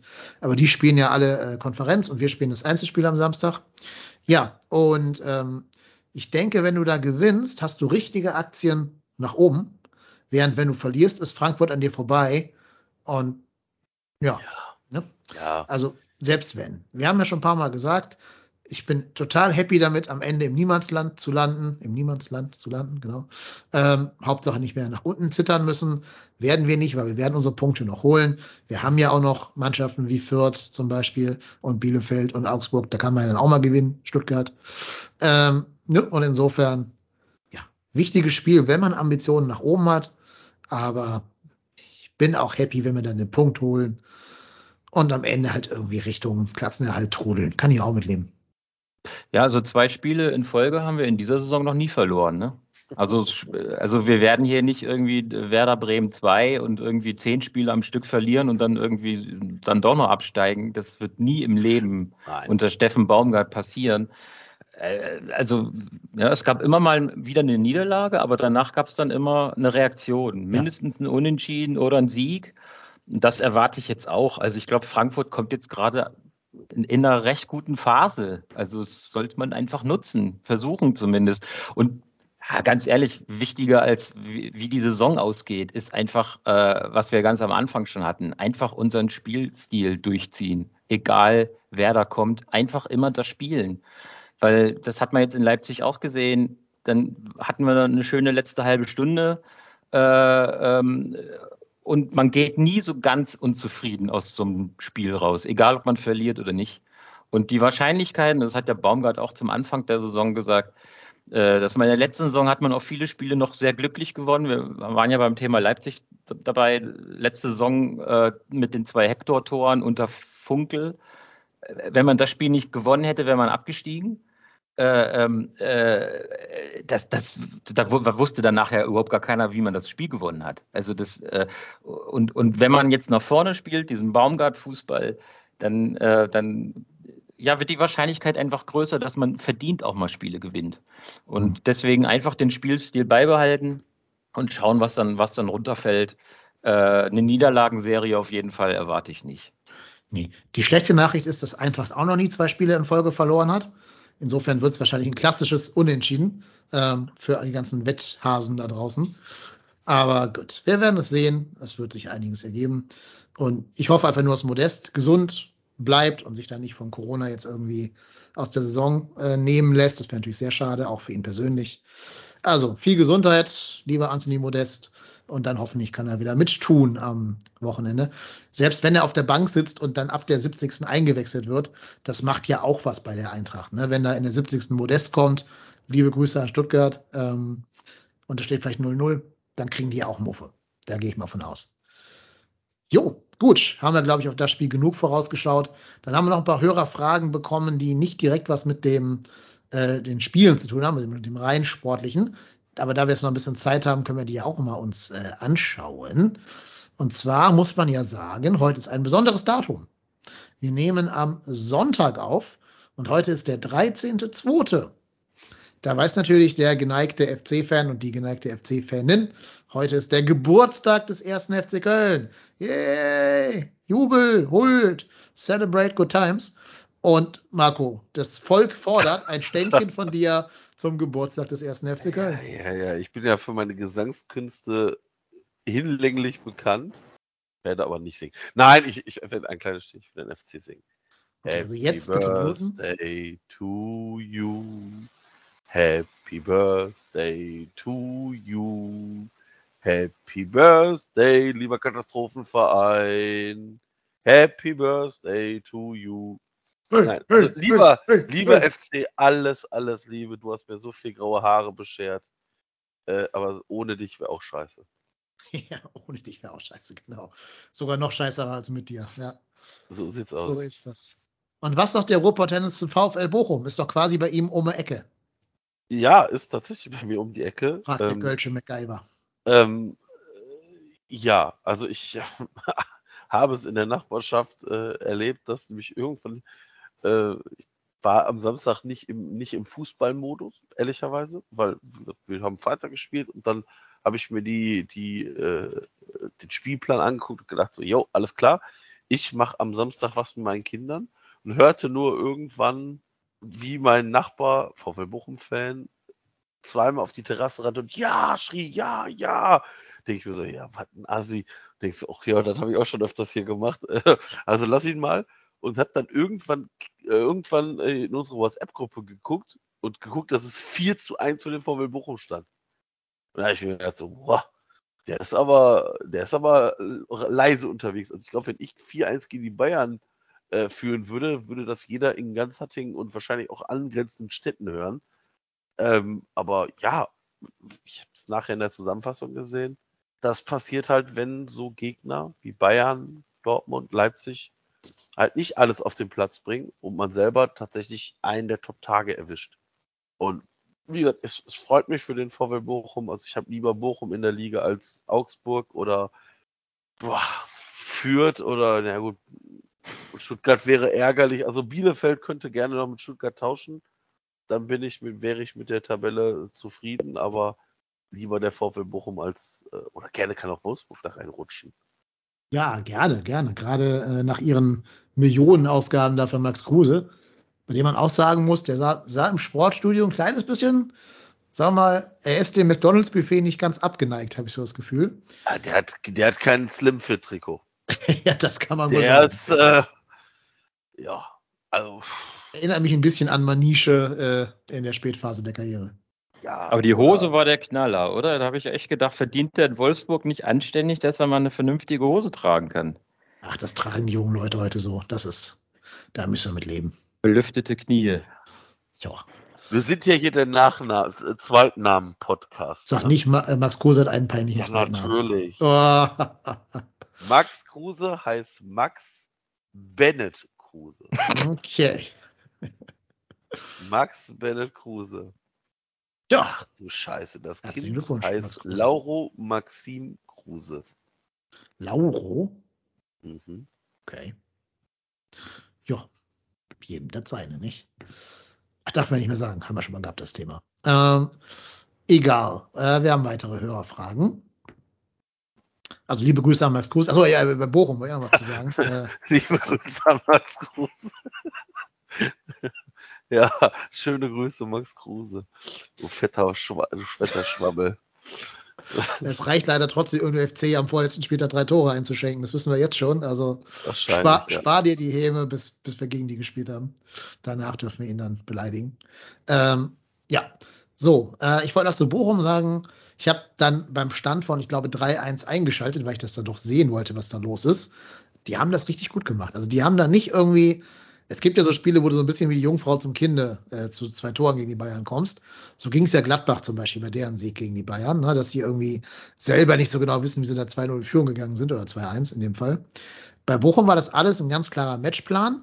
Das war auch der überragenden Form von äh, Gerrit Holtmann geschuldet, der den Bayern noch sensationell, so wirklich so ein bisschen Danny Olmo-mäßig äh, mit seinem schwachen Fuß allerdings äh, mit rechts ins linke lange Eck schießt. Das muss er erstmal schaffen mit dieser, dieser Flugbahn. Ja, und das ist natürlich äh, herausragend. Gerade wenn du bedenkst, dass die im Hinspiel noch 7-0 verloren haben gegen die Bayern. Da siehst du, wie gut anscheinend Thomas Reis mit seiner Mannschaft arbeitet und wie gut er die nach vorne gebracht hat. Hast du ja im Spiel gegen uns schon gesehen. Wenn man da mal Hin- und Rückspiel miteinander vergleicht, lagen da ja auch Welten dazwischen. Ja, also mich freut auch, wenn die die Klasse halten, solange es nicht auf Kosten des ersten FC Köln ist, sondern auf Kosten von Bielefeld oder Augsburg oder so, ist mir das total recht, wenn Bochum drin bleibt. Ja, und herzlichen Glückwunsch an Ume Ecke von dir. Jo. Ähm, ja, genau. Noch eine Frage, die wird jetzt wieder so ein bisschen sportlicher. Ut oder Duda sind gefühlt beide besser, wenn sie von der Bank kommen, fragte Nili, Niles. Niles, Niles heißt er. Äh, was ist eure Meinung? Also ich habe sowieso da einen Favorit. Ich, ich finde, also ich persönlich kann Andre Dudan, ich gucke dem nicht gerne beim Fußballspielen zu. Weil ich finde, der Bastian hat voll was, ich glaube, irgendwas gesagt in dem Spiel. Der nimmt sich den Ball und läuft auf die Abwehr zu. Das macht er immer. Der spielt immer zu spät ab. Mhm. Ja. Immer. Du kannst da die Uhr nachstellen. Duda bekommt den Ball, Kopf nach unten und ab nach vorne. Ja, wenn du aber da vier Leute vor dir stehen, äh, die eine andere Trikotfarbe haben, ist das ungünstig. Weil du jetzt auch nicht Lionel Messi bist, um halt da das daran vorbeizukommen. Also ich, finde Andre Duda, das ist mir jetzt schon ganz oft aufgefallen, da fehlt es manchmal so ein bisschen an, an Qualität und ich finde es sehr, sehr schade, weil der hätte rein theoretisch, glaube ich, diese Qualität, da mehr rauszumachen, aber ja, passiert leider hm. zu selten. Ja, Duda ist leider das slowakische Wort für unnützen Ballverlust tatsächlich. Ähm, das wissen viele, glaube ich, gar nicht, aber es ist so. Und ja, finde ich auch. Also Marc Uth hat nicht die Topform, die er damals in der guten Gistol-Phase hatte, als wir da die acht Spiele gewonnen haben. Äh, keine Frage. Also der hat auch, der struggelt auch gerade. Auch, glaube ich, ein bisschen mit dem ganzen Baumgart-System. Und ich finde, man merkt auch immer wieder, dass Baumgart kein Fan von Marc Uth ist, einfach in seinem, seinem Gesamtansehen äh, so. Aber trotz allem finde ich ihn besser, griffiger und auch gefährlicher in Sachen Torabschluss für den Gegner, wenn er spielt. Ähm, klar kann Marc dich auch von der von der Bank aus bereichern. Aber ich glaube, du hast zwei Optionen. Entweder du lässt beide raus, also Duda und Ud, und lässt dafür irgendwie so ein System mit Skiri, Ljubicic und Özcan spielen. Oder du lässt halt Marc Ud spielen, gerade wenn Modest nicht fit sein sollte. Dann brauchst du ja irgendeinen vorne drin, der ein bisschen knipsen kann. Und das ist am ehesten noch Marc Ud dann für mich, wenn Modi fehlt. Ja, ähm, und das ist halt von der Bank ein bisschen besser. Das hat man gegen Stuttgart schon gesehen im Pokal, genau. Aber trotz allem, der kann es ja auch von der Startelf weg, so ist es ja nicht. Reicht halt vielleicht nicht immer für 90 Minuten bei ihm, aber dann musst du in der 70. rausnehmen und kannst dann ja, ja, Duda bringen. Aber ich finde im Moment sogar tatsächlich rein vom Anlaufen ja sogar äh, Thomas Ostrak vor André Duda. Und das ist schon ja, auch traurig für Duda, aus Dudas Sicht. Mhm. Ja, du da äh, denke ich immer, ähm, du bist offensiver Mittelfeldspieler, du solltest halt ein Stresstest für die andere Abwehr sein und nicht für die eigene. Ne? Mhm. Also wie, wie, wie der, also da stand ich auf dem Stuhl, wie, was der bei, was war das Heimspiel gegen Bayern, was der da im Mittelfeld da Bälle verloren hat und dann sind sie dann mit ihren mit ihren sechs ICEs auf die Abwehr zu und ich denke, da, da, genau da darfst du den Ball nicht verlieren, genau da nicht und das war halt jetzt beim letzten Auswärtsspiel genauso und das macht, glaube ich, Baumgart auch verrückt draußen. Also mhm. deswegen hatte ich ja die kleine Episode erzählt, wo er, wo er ihm nochmal erzählt hat, ob er jetzt noch mitspielen möchte, weil da, da schaltet er dann halt zu, zu, zu schnell ab und das kann Baumgart halt überhaupt nicht gefallen. Äh, wenn man da zumindest nicht kämpft und dem, dem anderen auf die Socken, auf den Socken steht. Äh, also in vernünftiger Art und Weise und ja, mit auf die Abwehr zulaufen, statt den Raum zu suchen. Und ähm, ja, also er sollte halt mehr Tore schießen oder vorbereiten, als für Tore verantwortlich zu sein. Und das ist in den letzten Wochen in, in, ins Gegenteil leider gekippt bei ihm, finde ich. Ja, leider ist das so. Ähm, es gibt eine sehr hörenswerte Folge vom den Podcast vom Geistblog. Ich habe vergessen, wie der heißt. Geistpod oder irgendwie sowas. Das ist jetzt Konkurrenz und ich mache hier ungern Werbung für die Konkurrenz, aber also Ehre, wem Ehre gebührt. Ein sehr hörenswerter Podcast, die letzte erschienene Folge. Da ist so ein Zahlen- und Datenmensch ähm, anwesend und der legt halt da, wie wenig Impact André Duda auf das Spiel des 1. FC Köln hat und macht sich sogar indirekt dafür stark, den zu verkaufen im Sommer. Auch weil der natürlich sehr viel Geld verdienen wird bei uns. Der hat noch so diesen letzten Horst Held-Vertrag abgegriffen ähm, zusammen mit Sebastian Andersson. Und dafür dann lieber jemand zu holen, also da wurde genannt, äh, hier Patrick Wimmer heißt der, glaube ich, im Vornamen. Patrick, ja, der von Bielefeld. Patrick Wimmer von Bielefeld. Genau, also nicht Haki Wimmer, sondern Patrick Wimmer. Äh, nicht verwechseln bei der FC Scouting Abteilung, bitte. Ja, und das wurde halt gesagt, würde viel größeren Impact auf unser Spiel haben. Das ist generell eine sehr hörenswerte Folge, weil auch viel mit Zahlen, Daten, Fakten gearbeitet wird und nicht so mit Meinung und Gefühlen, wie wir das hier manchmal tun. Äh, hört die mal an und dann könnt ihr uns ja mal schreiben, ob ihr auch André Duda verkaufen würdet oder nicht im Sommer. Ich würde im Moment sagen, wenn ein gutes Angebot kommt, von irgendeinem, weiß ich nicht, Krasnodar oder so. Tschö. Also für, die, für das Gehalt ist mir das auch zu wenig. Und wenn du siehst, dass Tim Lemperle genauso viele Tore hat wie André Duda und das, das dann mal Wahnsinn, in ne? Spielzeit ne? umrechnest, was die beiden gespielt haben, ja, ja. dann kannst du halt echt lieber Lemperle spielen lassen. Der macht es auch nicht schlechter. Und wenn der den Ball verliert, ist das dasselbe Outcome, als wenn, wenn Duda den verliert. Ja. Ja, ja. Das ist, wird sowieso spannend sein. Ähm, wie sich der Kader dann im Sommer gegebenenfalls ja. verändern wird. Ja, also ich also glaube, es, es ich glaube, das ist 15 äh, Verträge in den nächsten zwei Jahren aus, ne? Ja, ja. ja. Also das ist, wird sicherlich sehr, sehr spannend werden, wie auch, ich glaube, da ist der Einfluss von Steffen Baumgart auch, äh, schätze ich als sehr hoch an, dass er sich, dass er ganz genau sieht, mit wem kann und will ich mein Spiel machen. Das siehst du allein schon, wie sich die Abwehr seit seiner Ankunft verändert hat. Genau, ne? ja. Mhm. Und deswegen, ja, also ich bin, ich bin tatsächlich sehr gespannt. Kann auch bestimmt kolossal in die Hose gehen. Aktuell sehe ich es aber sehr, sehr positiv, weil, also tatsächlich, ich hätte nicht geglaubt, mh, dass wir nach dem Verlust von Meret und äh, auch Tschichos so selten über unsere Defensive, also über unsere Innenverteidigung sprechen.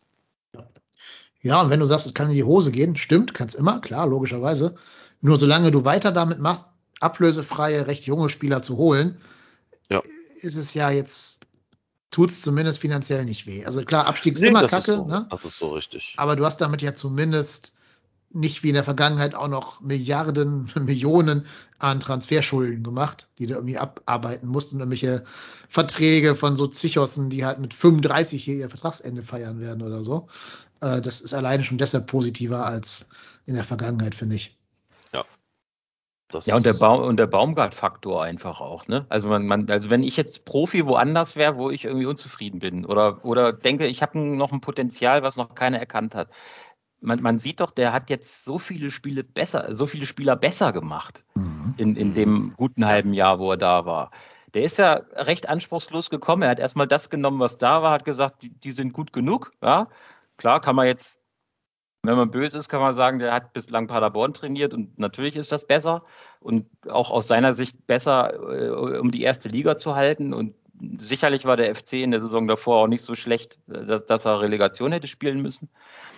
Aber er hat das jetzt erstmal so genommen, kam ja kaum Verstärkung und äh, wie ihr es ja schon beide gesagt habt, die, die Abwehr hat er als erstes angegriffen und äh, äh, verändert. Und ich finde halt, wie ich jetzt beim Leipzig-Spiel halt auch gesehen habe, die Abwehr ist wirklich, äh, der, der Abwehrverbund gefällt mir richtig gut. Äh, und das, das kann ich jetzt aus der Vergangenheit halt nicht sagen. Ja? Also äh, allein wie, wie auch gegen Leipzig, auch im Pressing, der Torwart gefordert war, ständig den Ball äh, zu einem Abwehrspieler oder zum Außen zu passen. Und äh, also häufig ins Passspiel eingebunden wurde. Auch, auch den Ball mal nach vorne geschlagen hat. Aber das war alles mit Sinn und Verstand. Da hatte man nicht, da ist einem nicht das Herz in den äh, Allerwertesten gerutscht, äh, weil der Torwart jetzt den Ball hat und jetzt zum Sichos spielen muss und dann, oh Gott, was passiert dann, ja? Sondern da stehen jetzt einfach Leute hinten, die können alle mit dem Ball auch umgehen. Und äh, das ist äh, erstmal schon mal ein guter Anfang. Und ich denke, im, im Mittelfeld wird er jetzt in, äh, in, in, der nächsten Transferperiode ansetzen. Und ja, wir hatten ja schon darüber gesprochen, vielleicht auch noch ein bisschen den Sturm variabler. Und man kann ja auch nicht ewig auf Modest bauen, äh, dass der jetzt jede Saison nochmal 15 Tore schießt. Äh, ich denke mal, hinten ist man gut aufgestellt und jetzt geht der Blick nach vorne. Definitiv. Da passt aber auch eine Hörerfrage zu. Ähm, wenn uns Skiri im Sommer verlässt, wovon ja leider auszugehen ist, seht ihr die Mannschaft dann mit Özcan, Jubicic und äh, Hector, den man da hinziehen kann, bestens aufgestellt oder muss man da vielleicht noch einen holen? Also, ja, ich sehe sie bestens aufgestellt. Wir brauchen dann natürlich noch einen, der hinten, also du, du musst idealerweise nicht nur zwei äh, also wenn du mit einer Doppel-Sechs spielst, brauchst du mehr als zwei Sechser. Ich glaube, der Riesenvorteil ist, dass eben Lubicic in diese Rolle jetzt hineinwachsen kann ja. und Özcan. Das ist im Prinzip so wie so ein, äh, wie sagt man neudeutsch, Training on the Job.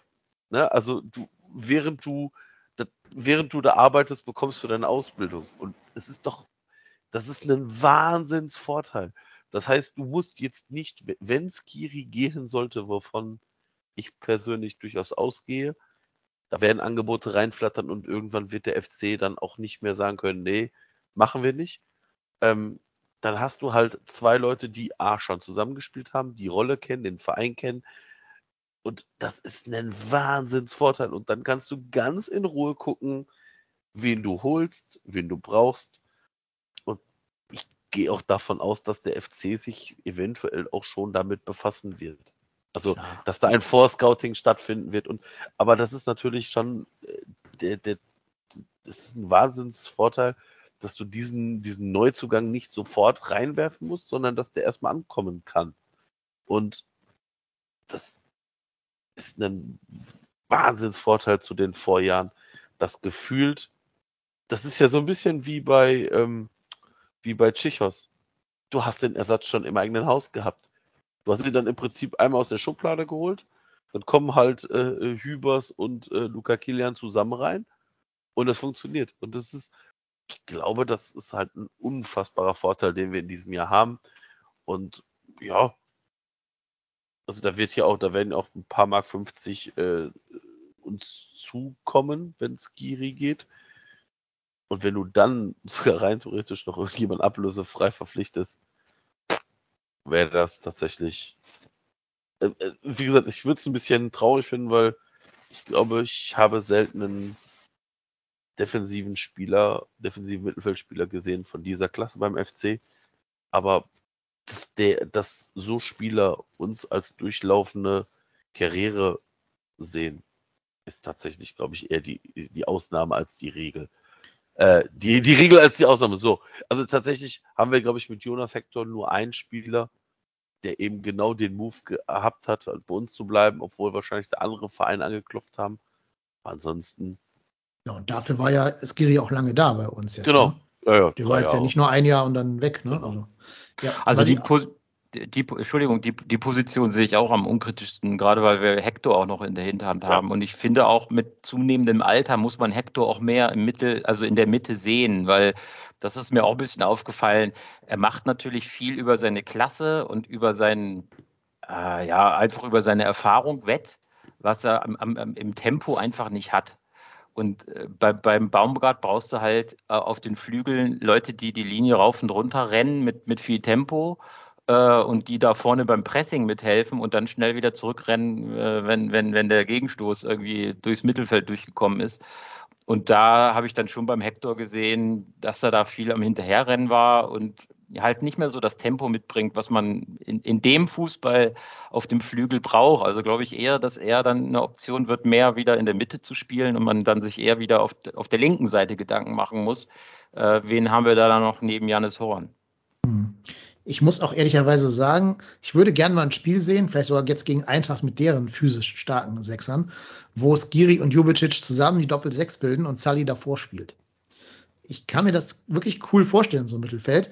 Diese zwei Laufmaschinen da hinten, die auch körperlich sehr robust sind, groß sind und Kopfbälle im Mittelfeld holen können und so.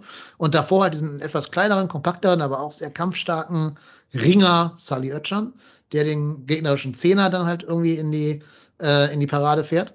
Könnte ich mir ganz cool vorstellen. Baumgart scheint es andersrum zu sehen. Er hat jetzt ja auch gegen Leipzig Ötchan auf die tiefe 6 gestellt und Skiri auf die 8. Ähm, da hat auch der Coolidge, der Ed Scissor Records so gefragt, äh, warum. Also der hat es nicht verstanden, warum dieser Move kam. Meine These ist, weil äh, Skiri ja so viele Kilometer abläuft, dass der halt natürlich immer diese Position entblößen würde, die Sechser-Position, während Sully die ein bisschen mehr hält. Dann ist halt die Idee, Sully hält die Position mhm. und Skiri spielt so den Abfangjäger drumherum quasi. Ne? Also Skiri ist so ein bisschen der, äh, das, das, äh, der Flugzeugträger im ruhigen Wasser. Sully ist ein bisschen der Flugzeugträger im ruhigen Wasser. Und Skiri spielt so den Kampfjet, der drumherum fliegt und alle U-Boote abschießt, die dann kommen würden. Äh, ich habe gerade das Boot gesehen, deswegen fallen mir solche Analogien gerade ein. für, ein, für einen gewissen anderen Podcast. Ähm, kleiner Spoiler. Ja, also das wird wohl der Grund sein. Aber wie gesagt, ich würde auch gerne mal Skiri und Jubicic auf der Doppel-6 sehen und Sully davor. Kann ich mir auch ganz gut vorstellen. Mhm. Und dafür vielleicht mal eben nicht Duda. Ne? Also dann äh, Uth und Thielmann im Sturm davor, wenn Modi nicht fit sein sollte. Wenn dann natürlich Modest, ist ja klar.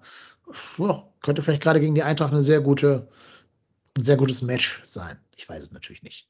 Die Frage kam übrigens vom Master of the Cineverse, ob wir uns da gut aufgestellt sehen. Ähm, also nochmal an dieser Stelle liebe Grüße. Und dann noch zwei Fragen, dann haben wir es auch für heute geschafft. Seite 12 möchte wissen, wer gewinnt den Super Bowl und wurde Rogers zu Recht MVP? Ja.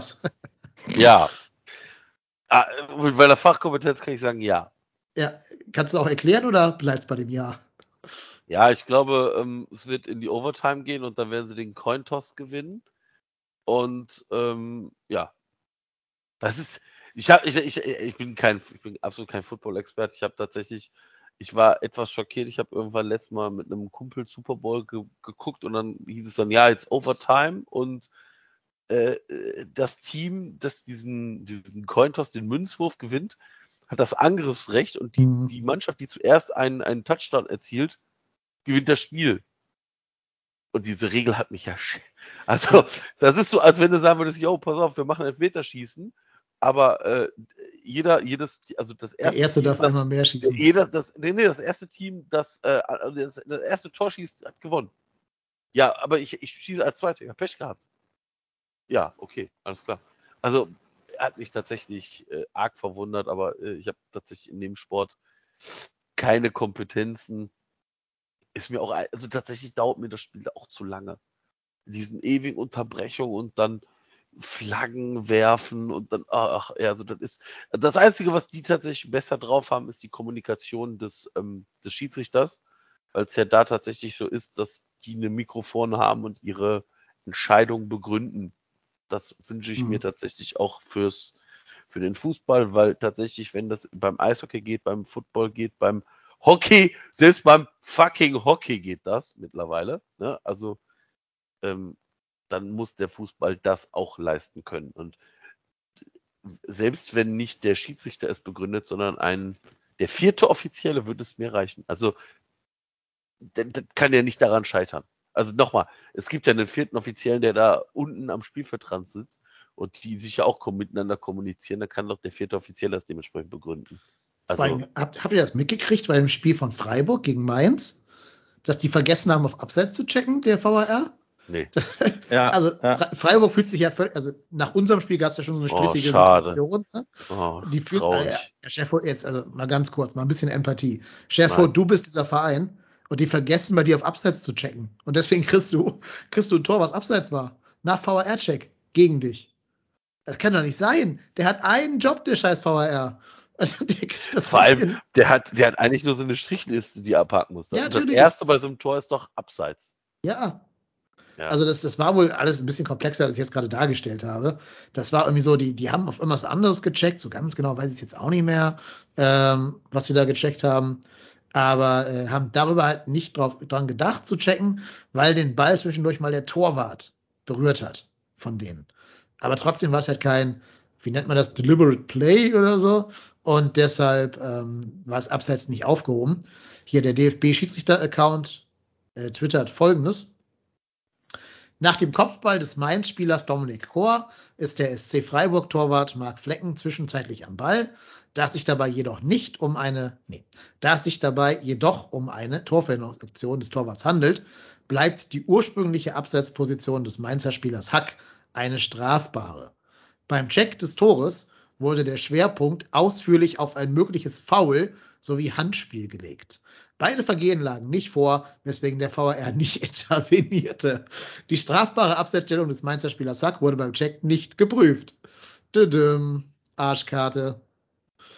Ja, das wird ja in Zukunft, glaube ich, auch noch entfallen. Ne? Also, äh, wenn ich das richtig gelesen habe oder gehört habe, dass beim, bei diesem Weltpokal, was da gerade in Saudi-Arabien hier mit Chelsea und so stattfindet, da haben die jetzt schon so, so ein automatisiertes äh, Abseits. Äh, Mhm. Ding am Laufen. Also so ein bisschen wie, wie das Hawkeye beim, beim, beim Tor, äh, dass das quasi die ganze Zeit durchläuft. In allen Situationen wird auf Abseits automatisiert schon geprüft und dann wird das dann äh, dem, dem VAR immer sofort kommuniziert irgendwie. Also droht wahrscheinlich auch in ja, einem Jahr dann auch in der Bundesliga oder so. Wobei ich gar nicht ganz genau weiß, wie das genau gehen soll. Müssen dann die Spieler Chips im, im Schuh haben Im oder Trikot. im Schuh, ne? Trikot irgendwo oder so. Im Schuh. Muss doch wenn der. Schuh sein, wegen geht ja um die Fußspitze eigentlich meistens. Aber äh, geht es um die Fußspitze? Es geht um das Körperteil, was Mit dem du das Tor erzielen erzielen kann. kannst, genau. Also, das Oder geht Ja. das rein über so, so Laserlinien quasi? Dass sie so live 3D-Modelle erstellen von jeder Situation. Schwese. Weiß ich auch nicht. Also, alles, was ich sagen würde, wäre falsch. Also, tatsächlich äh, bin ich da sehr gespannt. Also, was da auf uns zukommt. Ja, same hier. Ja, und dann haben wir noch ein größeres Thema für die letzte Fragerunde hier. Und zwar hat auch noch ein Hörer gefragt, oder vielleicht so eine Hörerin, weiß ich nicht, ähm, wie wir denn zum Thema Playoffs stehen würden. Bisschen Kontext, die neue Vorsitzende der DFL, eine Dame namens Donata Hopfen, über die ich gleich noch ein paar Sätze sagen werde, ähm, hat das anscheinend in den Raum geworfen, hat also gesagt, dass sie keine Denkverbote haben und sie können sich vorstellen, dass zum Beispiel der Supercup in irgendwo Saudi-Arabien oder sonst wo ausgetragen wird und dass eben auch so Playoffs es geben könnte, die dann vermutlich auch irgendwo in, China oder so ausgespielt werden, keine Ahnung. Und hat eben gesagt, sie wäre für alles offen, was natürlich für eine riesengroße Diskussion in den gängigen Fußball-Bubbles geführt hat. Und diese Diskussion wollen wir jetzt auch nicht verschließen. Und ja, habt ihr eine Meinung zur Frage Playoffs, ja oder nein? Also tatsächlich finde ich den Nachnamen sehr spektakulär. Ich möchte auch gerne Hopfen heiß mit Nachnamen. Dann kriegst du überall immer Hopfen gratis. ja, ja, also Tja. tatsächlich, also tatsächlich finde ich den Nachnamen sehr spektakulär. Das Interview hat mich tatsächlich sehr zum Schmunzeln gebracht, weil sie sagt in einem Atemzug, wir müssen näher an die Fans. Wir haben äh, während Corona gemerkt, dass die Fans für uns wichtig sind und sagt dann, spricht dann von Playoffs und Supercup in Saudi-Arabien und was auch immer. Ich glaube einfach, dass die kommt ja nicht aus dem Fußball. Die kommt nicht von irgendwelchen, die hat keine Verbindung zum Fußball, die kommt von extern. Die war bei der Bild. Was schlimm genug ist. Ja, also, also haben wir beim FC ja auch Erfahrungen gemacht mit so mhm. Leuten. Ähm, liebe Grüße an der Stelle an, äh, wie hieß er nochmal? Äh, Esser, Fritz Esser. Esser, genau, Fritz Esser.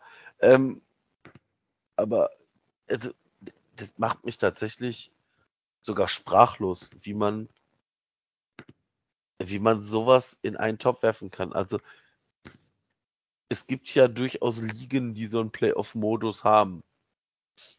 Das sind die, ich glaube, die belgische Liga oder holländische Liga. Und ist Österreich, haben die nicht auch irgendwie so einen Modus, den keiner checkt?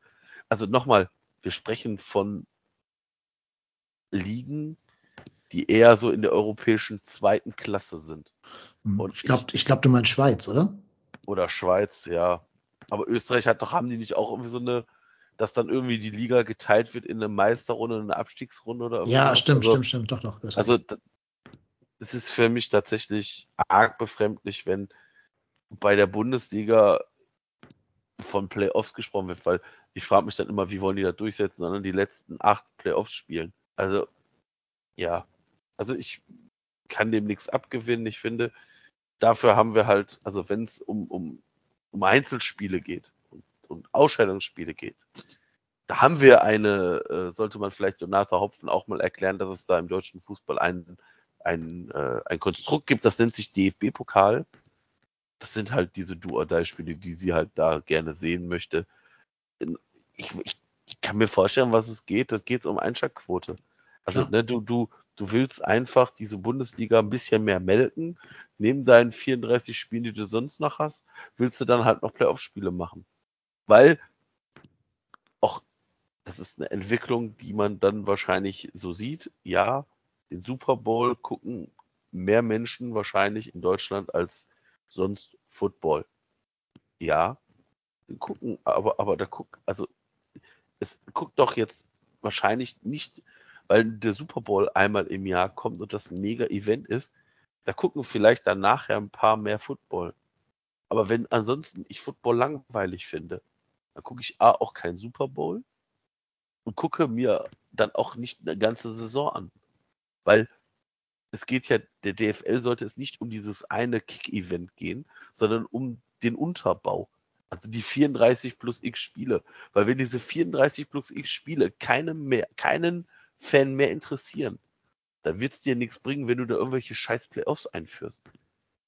Also, das ist so ein, ja, das ist halt typisch, das ist halt typisch DFL, ne? also das ist ja noch nicht mal DFB, sondern das tatsächlich die, und es macht mich tatsächlich betroffen, dass die Fußballvereine, ne, also die Vereine der ersten und zweiten Liga, die ja im Prinzip, die DFL ist ja nichts anderes als eine Vereinigung dieser Profivereine, da so eine Person auswählen.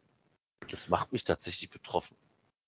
Ja, also ich, ich habe ich hab ja schon bei Seifert immer gedacht, ach du Jemine. Ich, ich habe tatsächlich irgendwie nachher gedacht, man wünscht sich sogar mittlerweile fast Christian Seifert zurück. Ja, ähm, ich muss auch zugeben, ich habe überhaupt nicht viel von dieser Personalie mitbekommen, bis sie immer mal auf der Tribüne saß bei irgendeinem Bundesligaspiel, Bayern gegen Gladbach war das, glaube ich. Da saß sie dann so ganz dick in so einen Schal eingemummelt, Mütze auf, natürlich eine FFP2-Maske natürlicherweise, logisch, ist ja klar.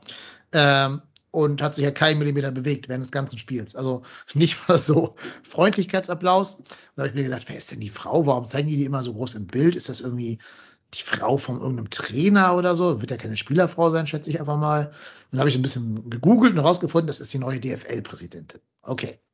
Und dann habe ich erstmal gegoogelt, was hat die so gemacht?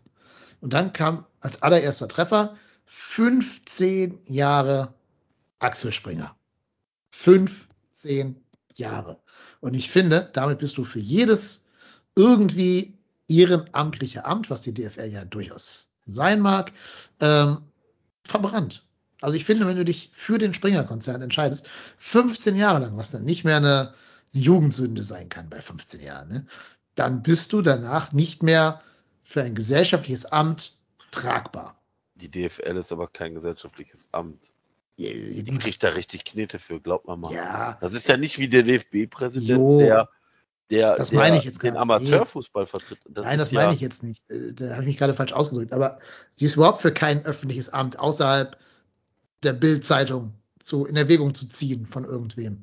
Niemand sollte jemanden anstellen, der 15 Jahre bei Springer gearbeitet hat, außer das war Günther Wallraff, der da undercover gearbeitet hat. Aber nicht jemand, der diese Konzernlinie von Springer mitgetragen hat, 15 Jahre lang.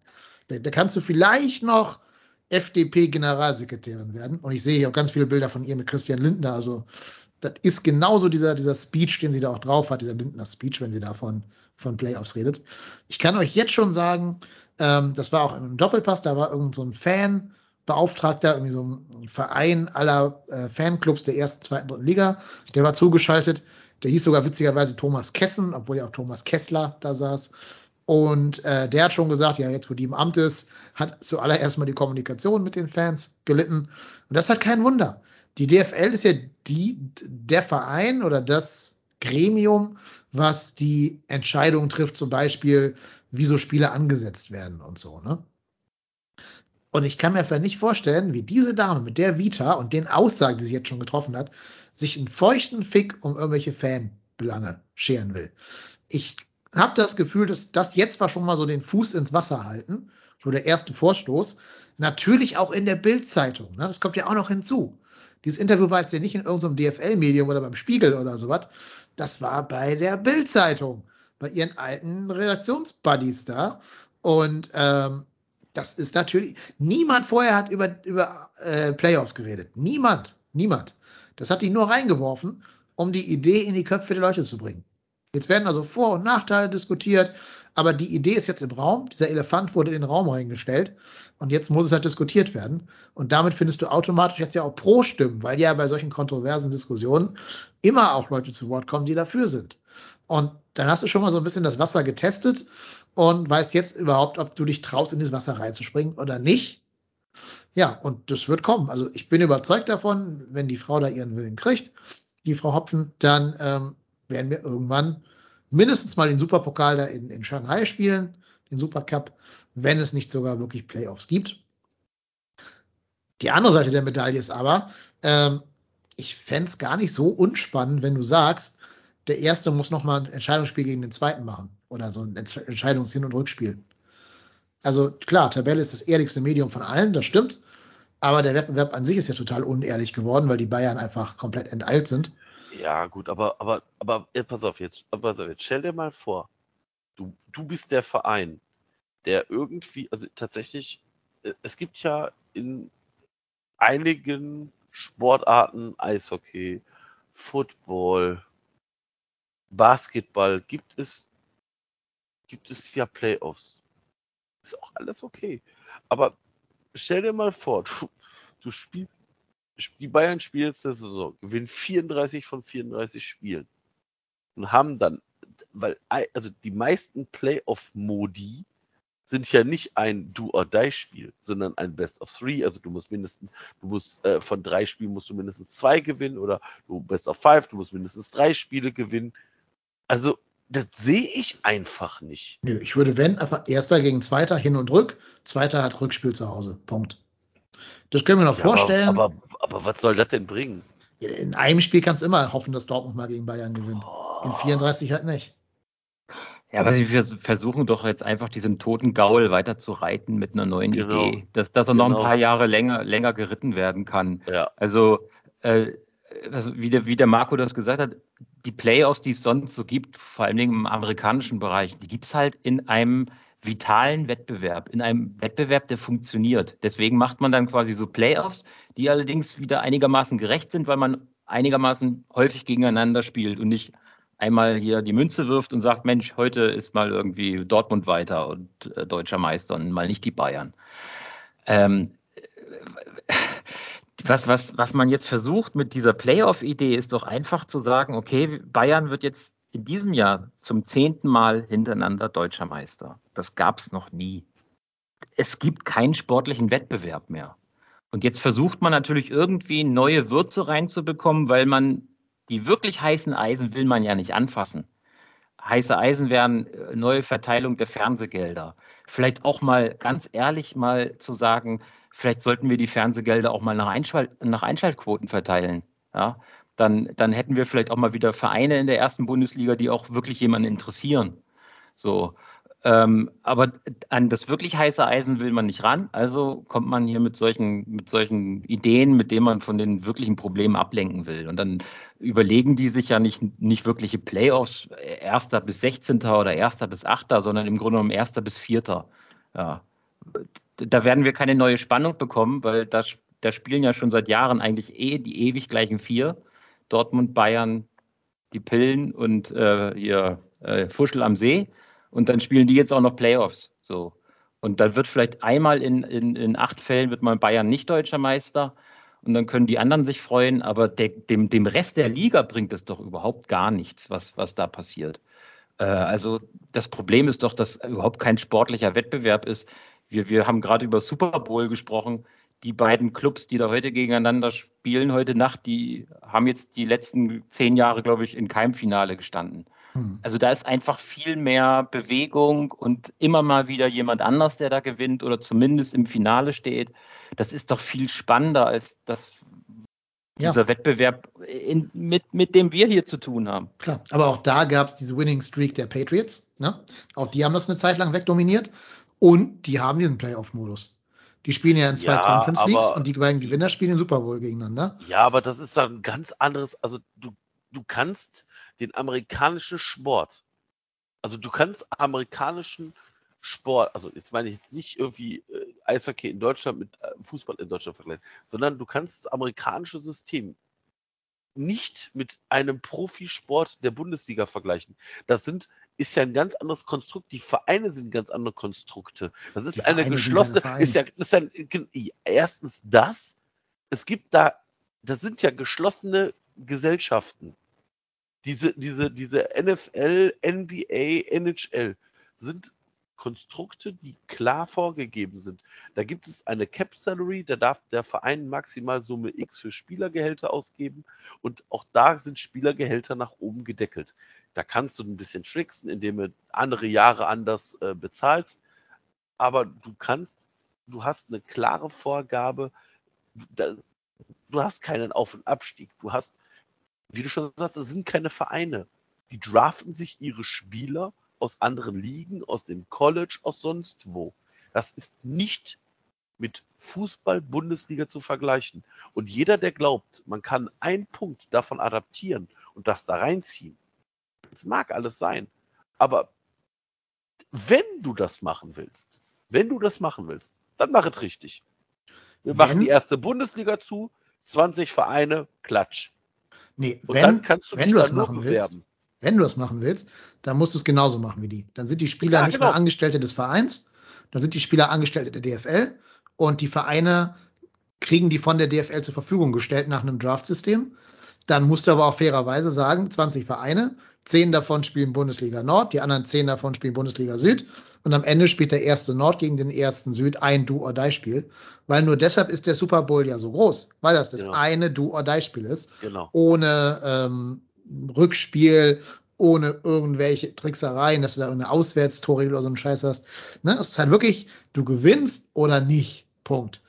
Ich finde es immer wieder faszinierend, dass ein Land wie die USA, dessen größte Angst der Kommunismus ist, oder sogar der Sozialismus teilweise, dass die so ein total kommunistisches Sportsystem haben, wo es komplett um Fairness geht und das alles durchreguliert ist und überhaupt nichts vom Markt geregelt wird, während wir, die wir in unserer Wirtschaft sehr großen Wert darauf legen, dass keine Kartelle entstehen, das riesengrößte Kartell in der ganzen Bundesliga haben. Das ist total faszinierend, dass es in, in beiden Ländern komplett einmal rumgeflippt ist, also komplett konterintuitiv gegenüber dem Gesamtholding. Aber wenn wir uns nicht trauen, Fußball anders zu denken, wird sich der Fußball auch nicht ändern. So, jetzt weiß ich, dass Fußball ein sehr, sehr, sehr konservativer Sport ist, mit sehr vielen konservativen alten weißen Männern, die schon daran verzweifeln, wenn man sagt, wir wollen äh, fünf Wechsel statt drei einführen. Was, das hat es noch nie gegeben, die sollen sich nicht so anstellen, die sollen durchspielen. Oder die ähm, schon daran verzweifeln, wenn man nur sagt, es soll eine Netto-Spielzeit geben und nicht immer dieses Rumgewälze von Neymar über fünf Minuten da, was dann nicht nachgespielt wird.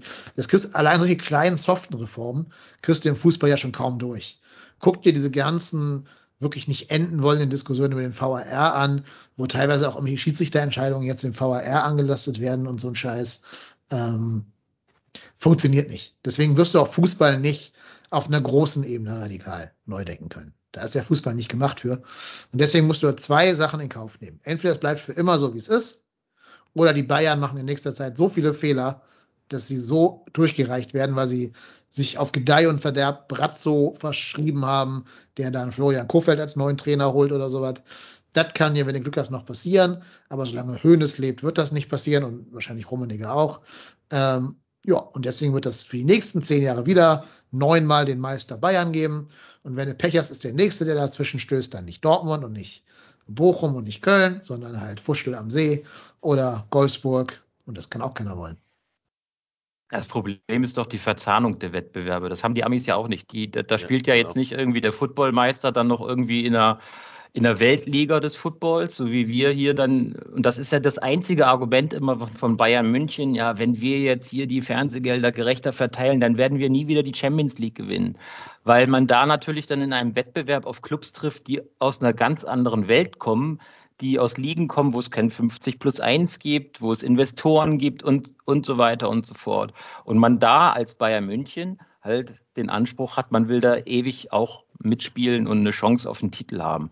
Wenn die Bundesliga so ein Closed Job wäre, könnte es auch einen Aufstieg und Abstieg noch weiterhin geben. Aber es gäbe nichts nach oben, nichts Europäisches, wo man auch noch Ambitionen hat und sich mit Vereinen messen äh, will, die, die aus ganz anderen Sphären kommen dann, dann könnte man das viel, viel gerechter äh, in der, in der Bundesliga verteilen. Und ich finde, das muss der, das muss der Anspruch sein, dass, dass die Fernsehgelder gerechter verteilt werden. Entweder jeder kriegt das Gleiche oder nach, nach Einschaltquoten, damit auch mal ein bisschen die Fans äh, und äh, beziehungsweise die Vereine äh, einen Vorteil bekommen, die auch wirklich eine Fanbase haben, äh, dass das zumindest so so ein Wettbewerbsvorteil auch mal darstellt. Ähm, aber so wie das jetzt läuft, wird das in, in diesem einfach immer Bayern München wird deutscher Meister, wird das immer so bleiben.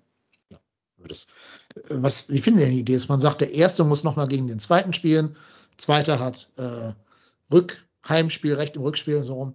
Dann hättest du halt zumindest ein Spiel, wo es um alles geht, im ausverkauften Westfalenstadion, dann nach Corona. Ja, aber, aber, das, aber, aber das ändert doch nicht die Liga.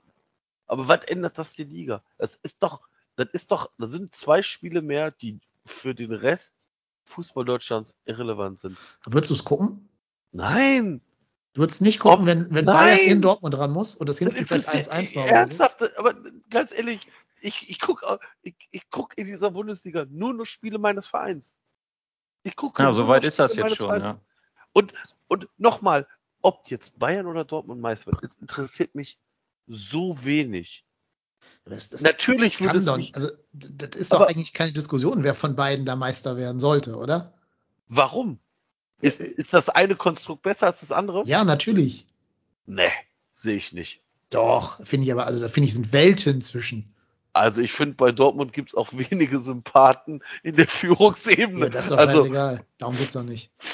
Auch, weiß ich nicht. Also, wenn du mich, also, wenn ich mir es jetzt aussuchen dürfte, würde ich mir tendenziell jetzt, würde ich mir jetzt wahrscheinlich nach einer Zeit eher mal Dortmund als Meister wünschen als die Bayern. Aber ob jetzt Dortmund oder Bayern Meister wird, ist mir so scheißegal.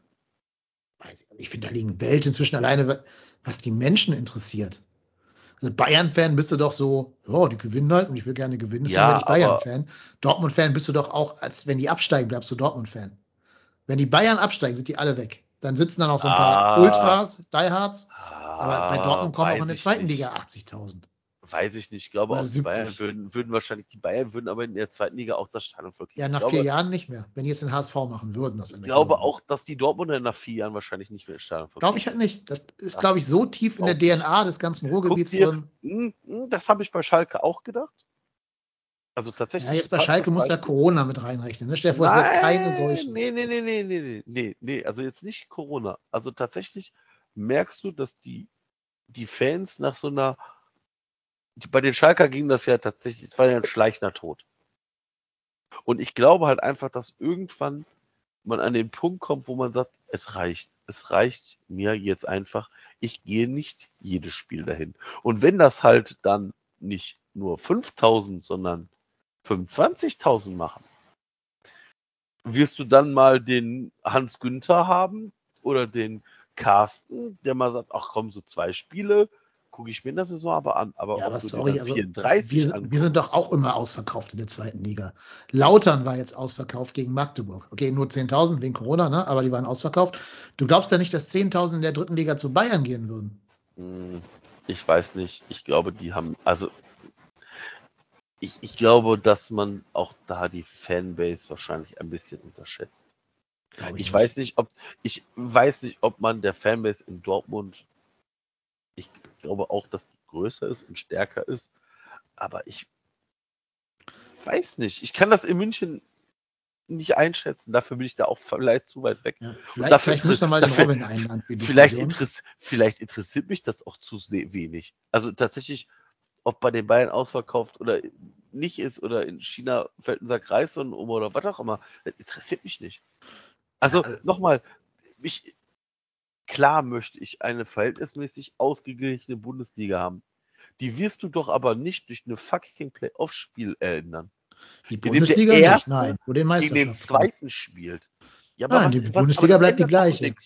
Doch, du hast plötzlich wieder einen Fight um Platz zwei. Jetzt Ach, ist ja scheißegal, wer was? Zweiter wird. Ob Leverkusen Zweiter oder Dritter wird. Ja, aber Dortmund. ob dann Leverkusen oder Dortmund gegen die Bayern spielt, ist mir doch auch ja, scheißegal. dir aber doch nicht auf einer neutralen Position. Aber also, wenn, wenn man Playoffs macht, dann müssten das mehr als nur vier sein. Da Nee, da die- bin ich gegen. Dann, dann Ja, aber- ja der aber was- Sechste in aber- der Relegation, äh, in, in den Playoffs. Ja, aber w- w- w- dann, dann, dann spielt jedes Jahr Bayern gegen Leipzig und Dortmund gegen Leverkusen. Dann sagen, dann sprechen wir nämlich in drei Jahren, also das ist die ersten drei Jahre interessant. Und irgendwann sagst du dir, ach, die Playoffs. Das ist so, als wenn wir jetzt davon sprechen, ach, die Champions League Quali. Hm, das spielen Ich, immer die ich bin gleichen doch gar nicht für, für die ersten vier. Ich bin auch für Erster gegen Zweiter. Ja, aber ist, wie behindert wäre das denn? Hallo, hallo. Das Wort behindert benutzen wir bitte nicht als Beleidigung in diesem Podcast. Hier. Scheiße. Wie Ja, das scheiße gerne. wäre das denn? Aber, also, Ja, ne, warum? also das ist doch das, ist das Einzige, was, was interessiert. Aber Also, ist doch schon der Supercup, den haben wir doch schon. ja, aber der Erster kann es doch gegen keinen, weil der Zweiter. vor der Saison ist. Das ist ja vor der Saison, wenn die alle noch in so einem Vorbereitungstrainingslager, Saufmodus sind. Da kann es doch keinen.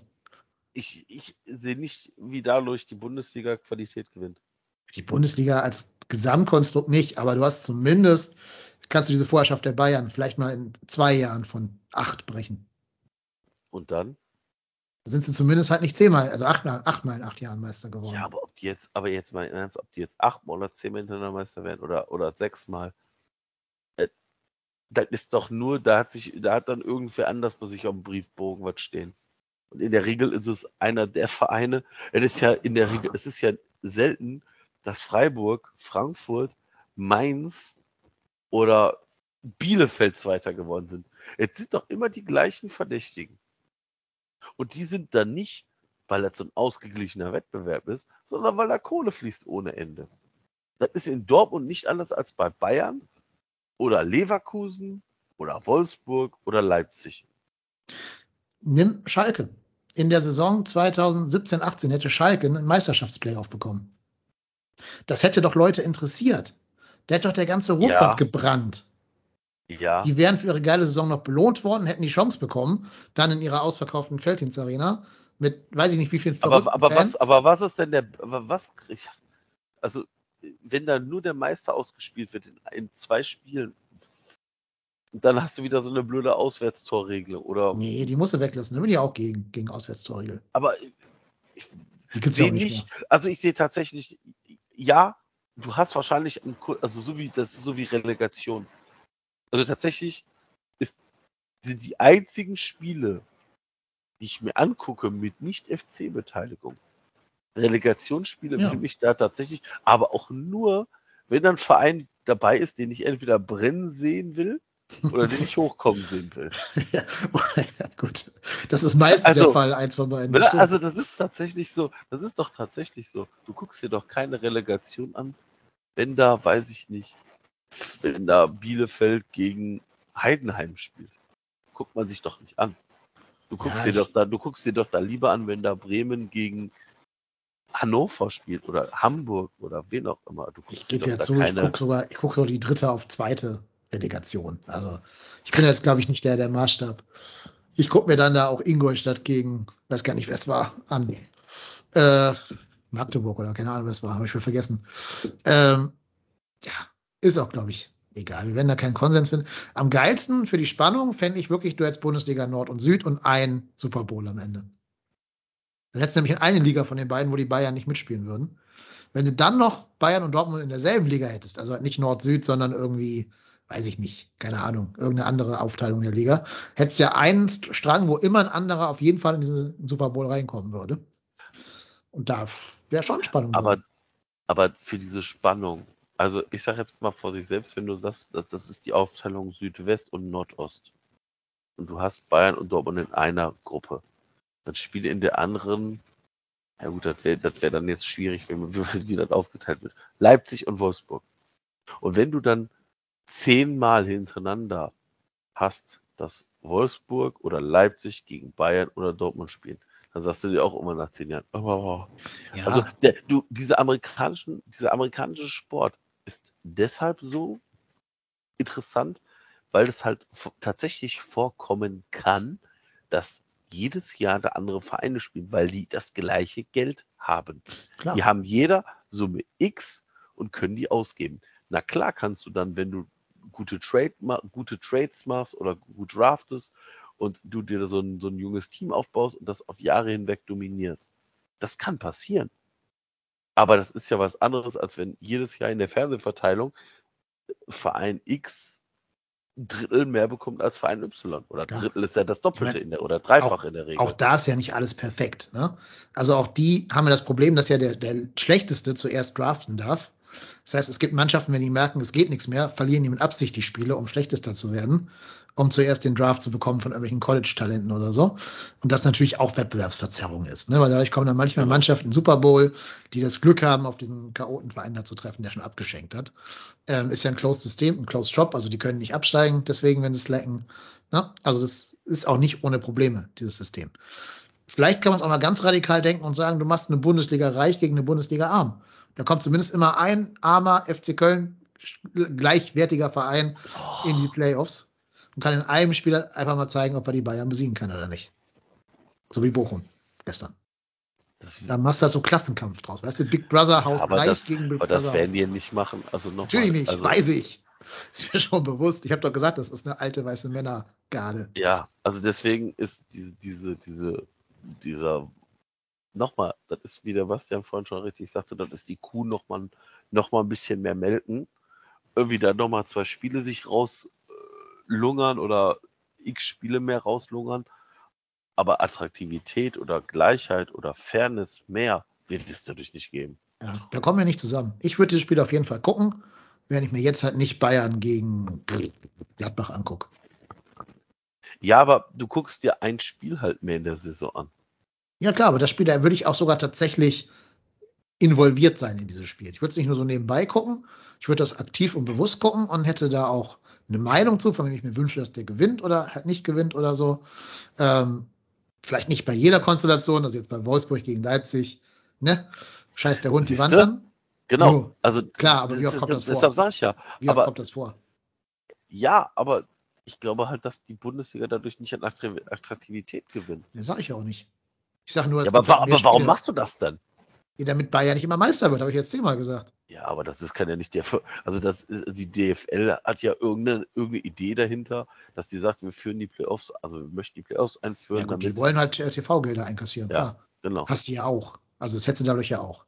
Das Spiel kannst du ja wirklich auf der ganzen Welt dann vermarkten. Ja, aber wenn, wenn die Verteilung dann so stattfindet, ja, wie sie bisher stattfindet. Der Gewinner kriegt klar, hat's wieder der, ja, ist schon richtig.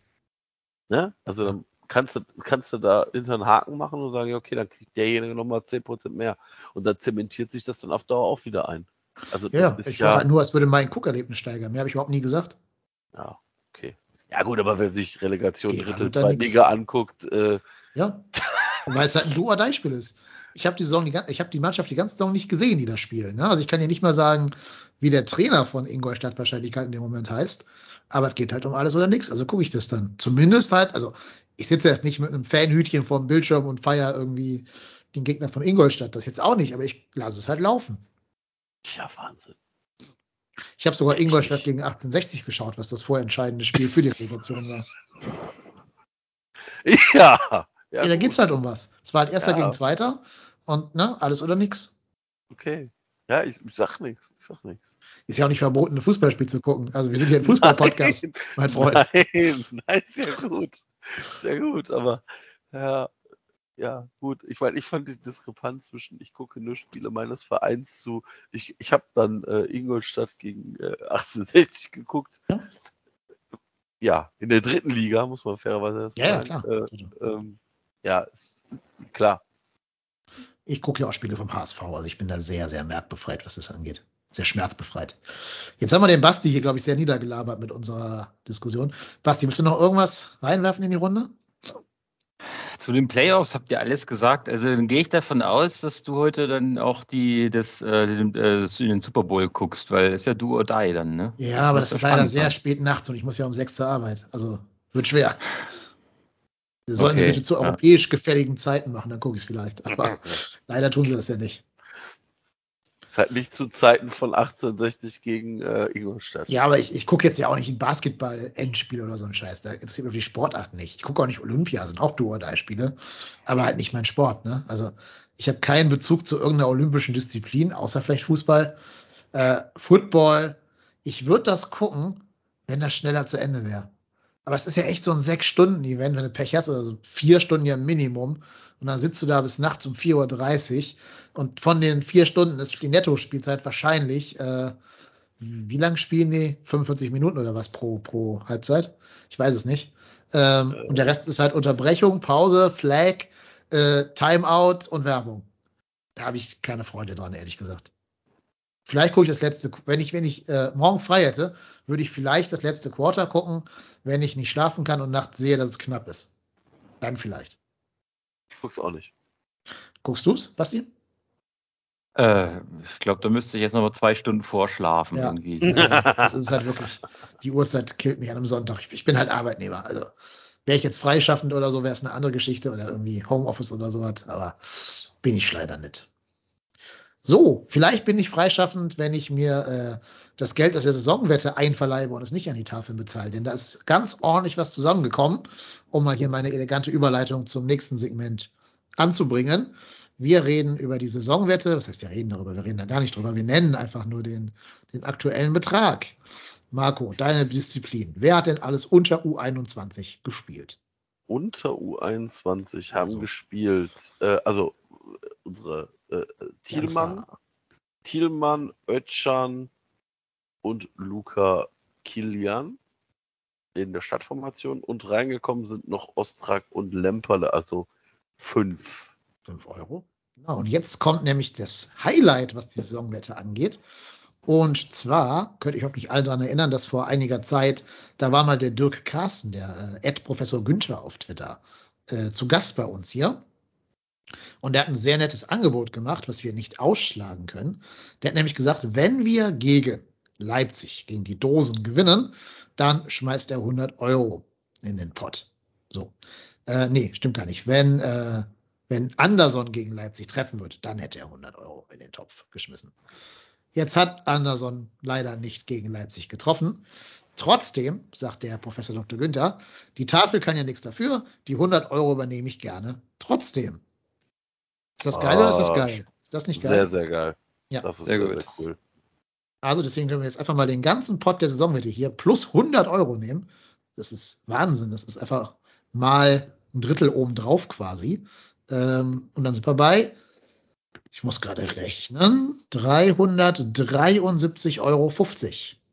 373,50 Euro. Übrigens kannst du nochmal äh, die gelben Karten bei Baumgart auch verdoppeln, sowie die zu Null Spiele auch nochmal verdoppeln. Weil Jetzt wird's kompliziert.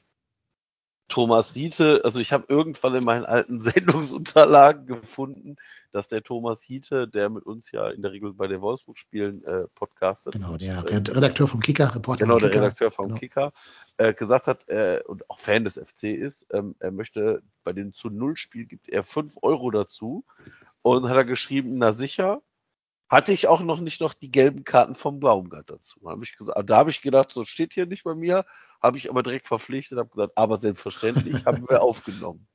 Okay, also lass mal gucken. Wir haben zu Null gespielt gegen Freiburg Zweimal, und gegen Stuttgart, ne? zweimal 5 Euro sind das nochmal. Vergessen wir keinen? Gerade? Das wäre jetzt ärgerlich. Nö, ne? Pokal. Pokal zählt auch. Haben wir im Pokal zu Null gespielt? Ja, gegen Stuttgart erneut. Ja, dann dreimal, ja, Dreimal zu null, also nochmal 15 Euro obendrauf, ne? genau.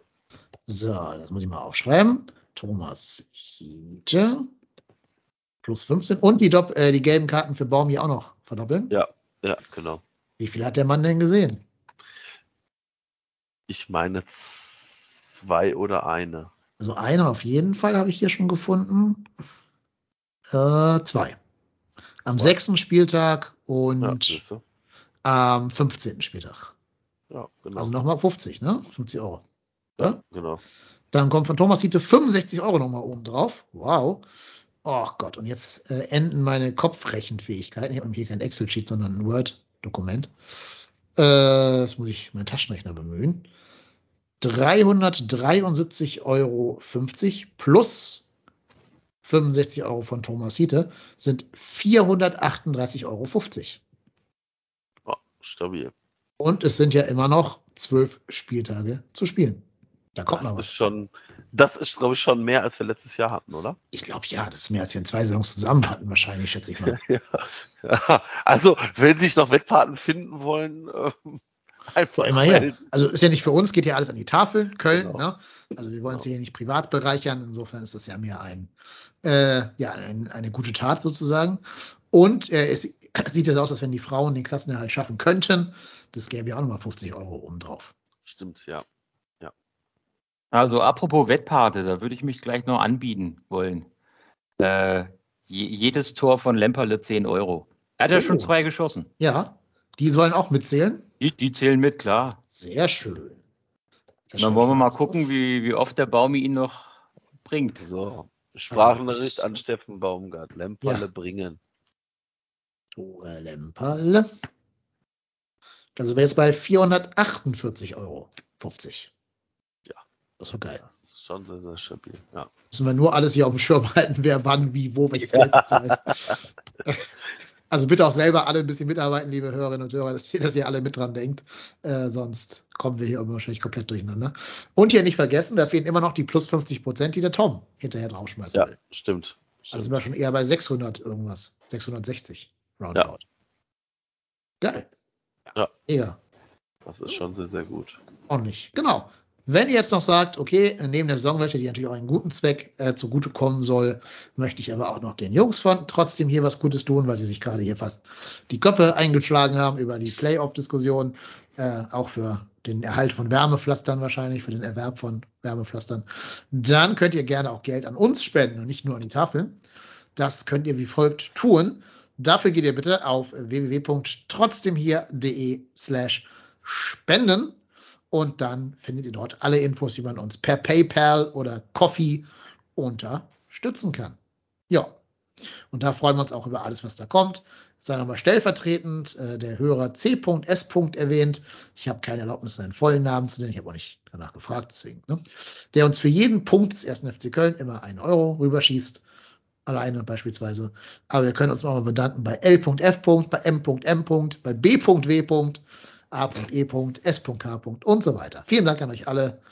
Ähm, besonders S.K. hat 19,48 Euro gespendet. Also, lieben Dank. So sieht's aus. Du, du weißt, wer gemeint ist, glaube ich. Liebe Grüße und lass mal wieder von dir hören. Gib mal ein Lebenszeichen, S.K. Du, du weißt, wer gemeint ist. Okay. Ähm, ich glaube, das war's, ne? Genau. Also, und wer wie Sebastian auch mal äh, Teil dieser Sendung sein möchte, meldet sich am besten direkt bei mir per Twitter, at hennes oder bei uns, äh, am, am, bei uns bei trotzdem hier oder per E-Mail oder per Fax, per Brieftaube, wie auch immer. Schreibt mir und dann werden wir meistens einen Weg finden, wie wir das zusammen machen. Bis jetzt haben wir, glaube ich, noch jeden untergekriegt, der Interesse bekundet hat. Meistens ja. Ja. Nicht, dass Uli Hoeneß uns jetzt einen Fax schickt, ne? Guten Tag. Wir haben hier den FC Bayern rund gemacht. Ich muss mit Ihnen reden. Ich, ich wollte gerade sagen, ich habe also ich habe tatsächlich Fax können wir glaube ich nicht empfangen, also zumindest wüsste ich es nicht. Ich könnte meinen Arbeitgeber Faxnummer angeben, aber lieber nicht. Es muss keiner wissen, wo ich arbeite. Das wäre schlecht für mich. Ja, gut. Dann bleibt uns, glaube ich, nur noch die feierliche Verabschiedung. Lieber Bastian, vielen Dank, dass du da gewesen bist und du bist herzlich gerne wieder eingeladen beim nächsten Mal. Halt die Stellung da in Leipzig, ne? halt die FC-Flagge auch im Feindesland hoch und bis zum nächsten Mal. Ja, danke schön. Und lieber Marco, auf Twitter der Ed Ruhrpott Tennis. Ähm, ja, gerne wieder angeregte Diskussionen mit dir beim nächsten Mal. Ja, über äh, was hatten wir? Playoffs beim letzten äh, Playoffs. Mal. beim nächsten Mal wird es dann, äh, was weiß ich, äh, TV-Geldverteilung. Ja, ich glaube, da sind wir wahrscheinlich nicht so weit auseinander. Alles Geld für den FC. Punkt. So sieht's aus. Genau. So sieht's aus. Ja. Okay, mein Name ist Dennis. Ich bin auf Twitter der KY Ja, schaltet gerne nächste Woche wieder ein. Dann haben wir wahrscheinlich 3-0 gegen die Eintracht aus Frankfurt gewonnen und äh, werden das dann hier gründlich nachbesprechen und mit euch auf das Spiel danach gegen, ich glaube, Kräuter Fürth vorausschauen. Bis dahin, bleibt uns gewogen, bleibt gesund, bleibt munter und lasst uns wissen, wie der Super Bowl gelaufen ist. Macht es gut. Tschüss. Ciao.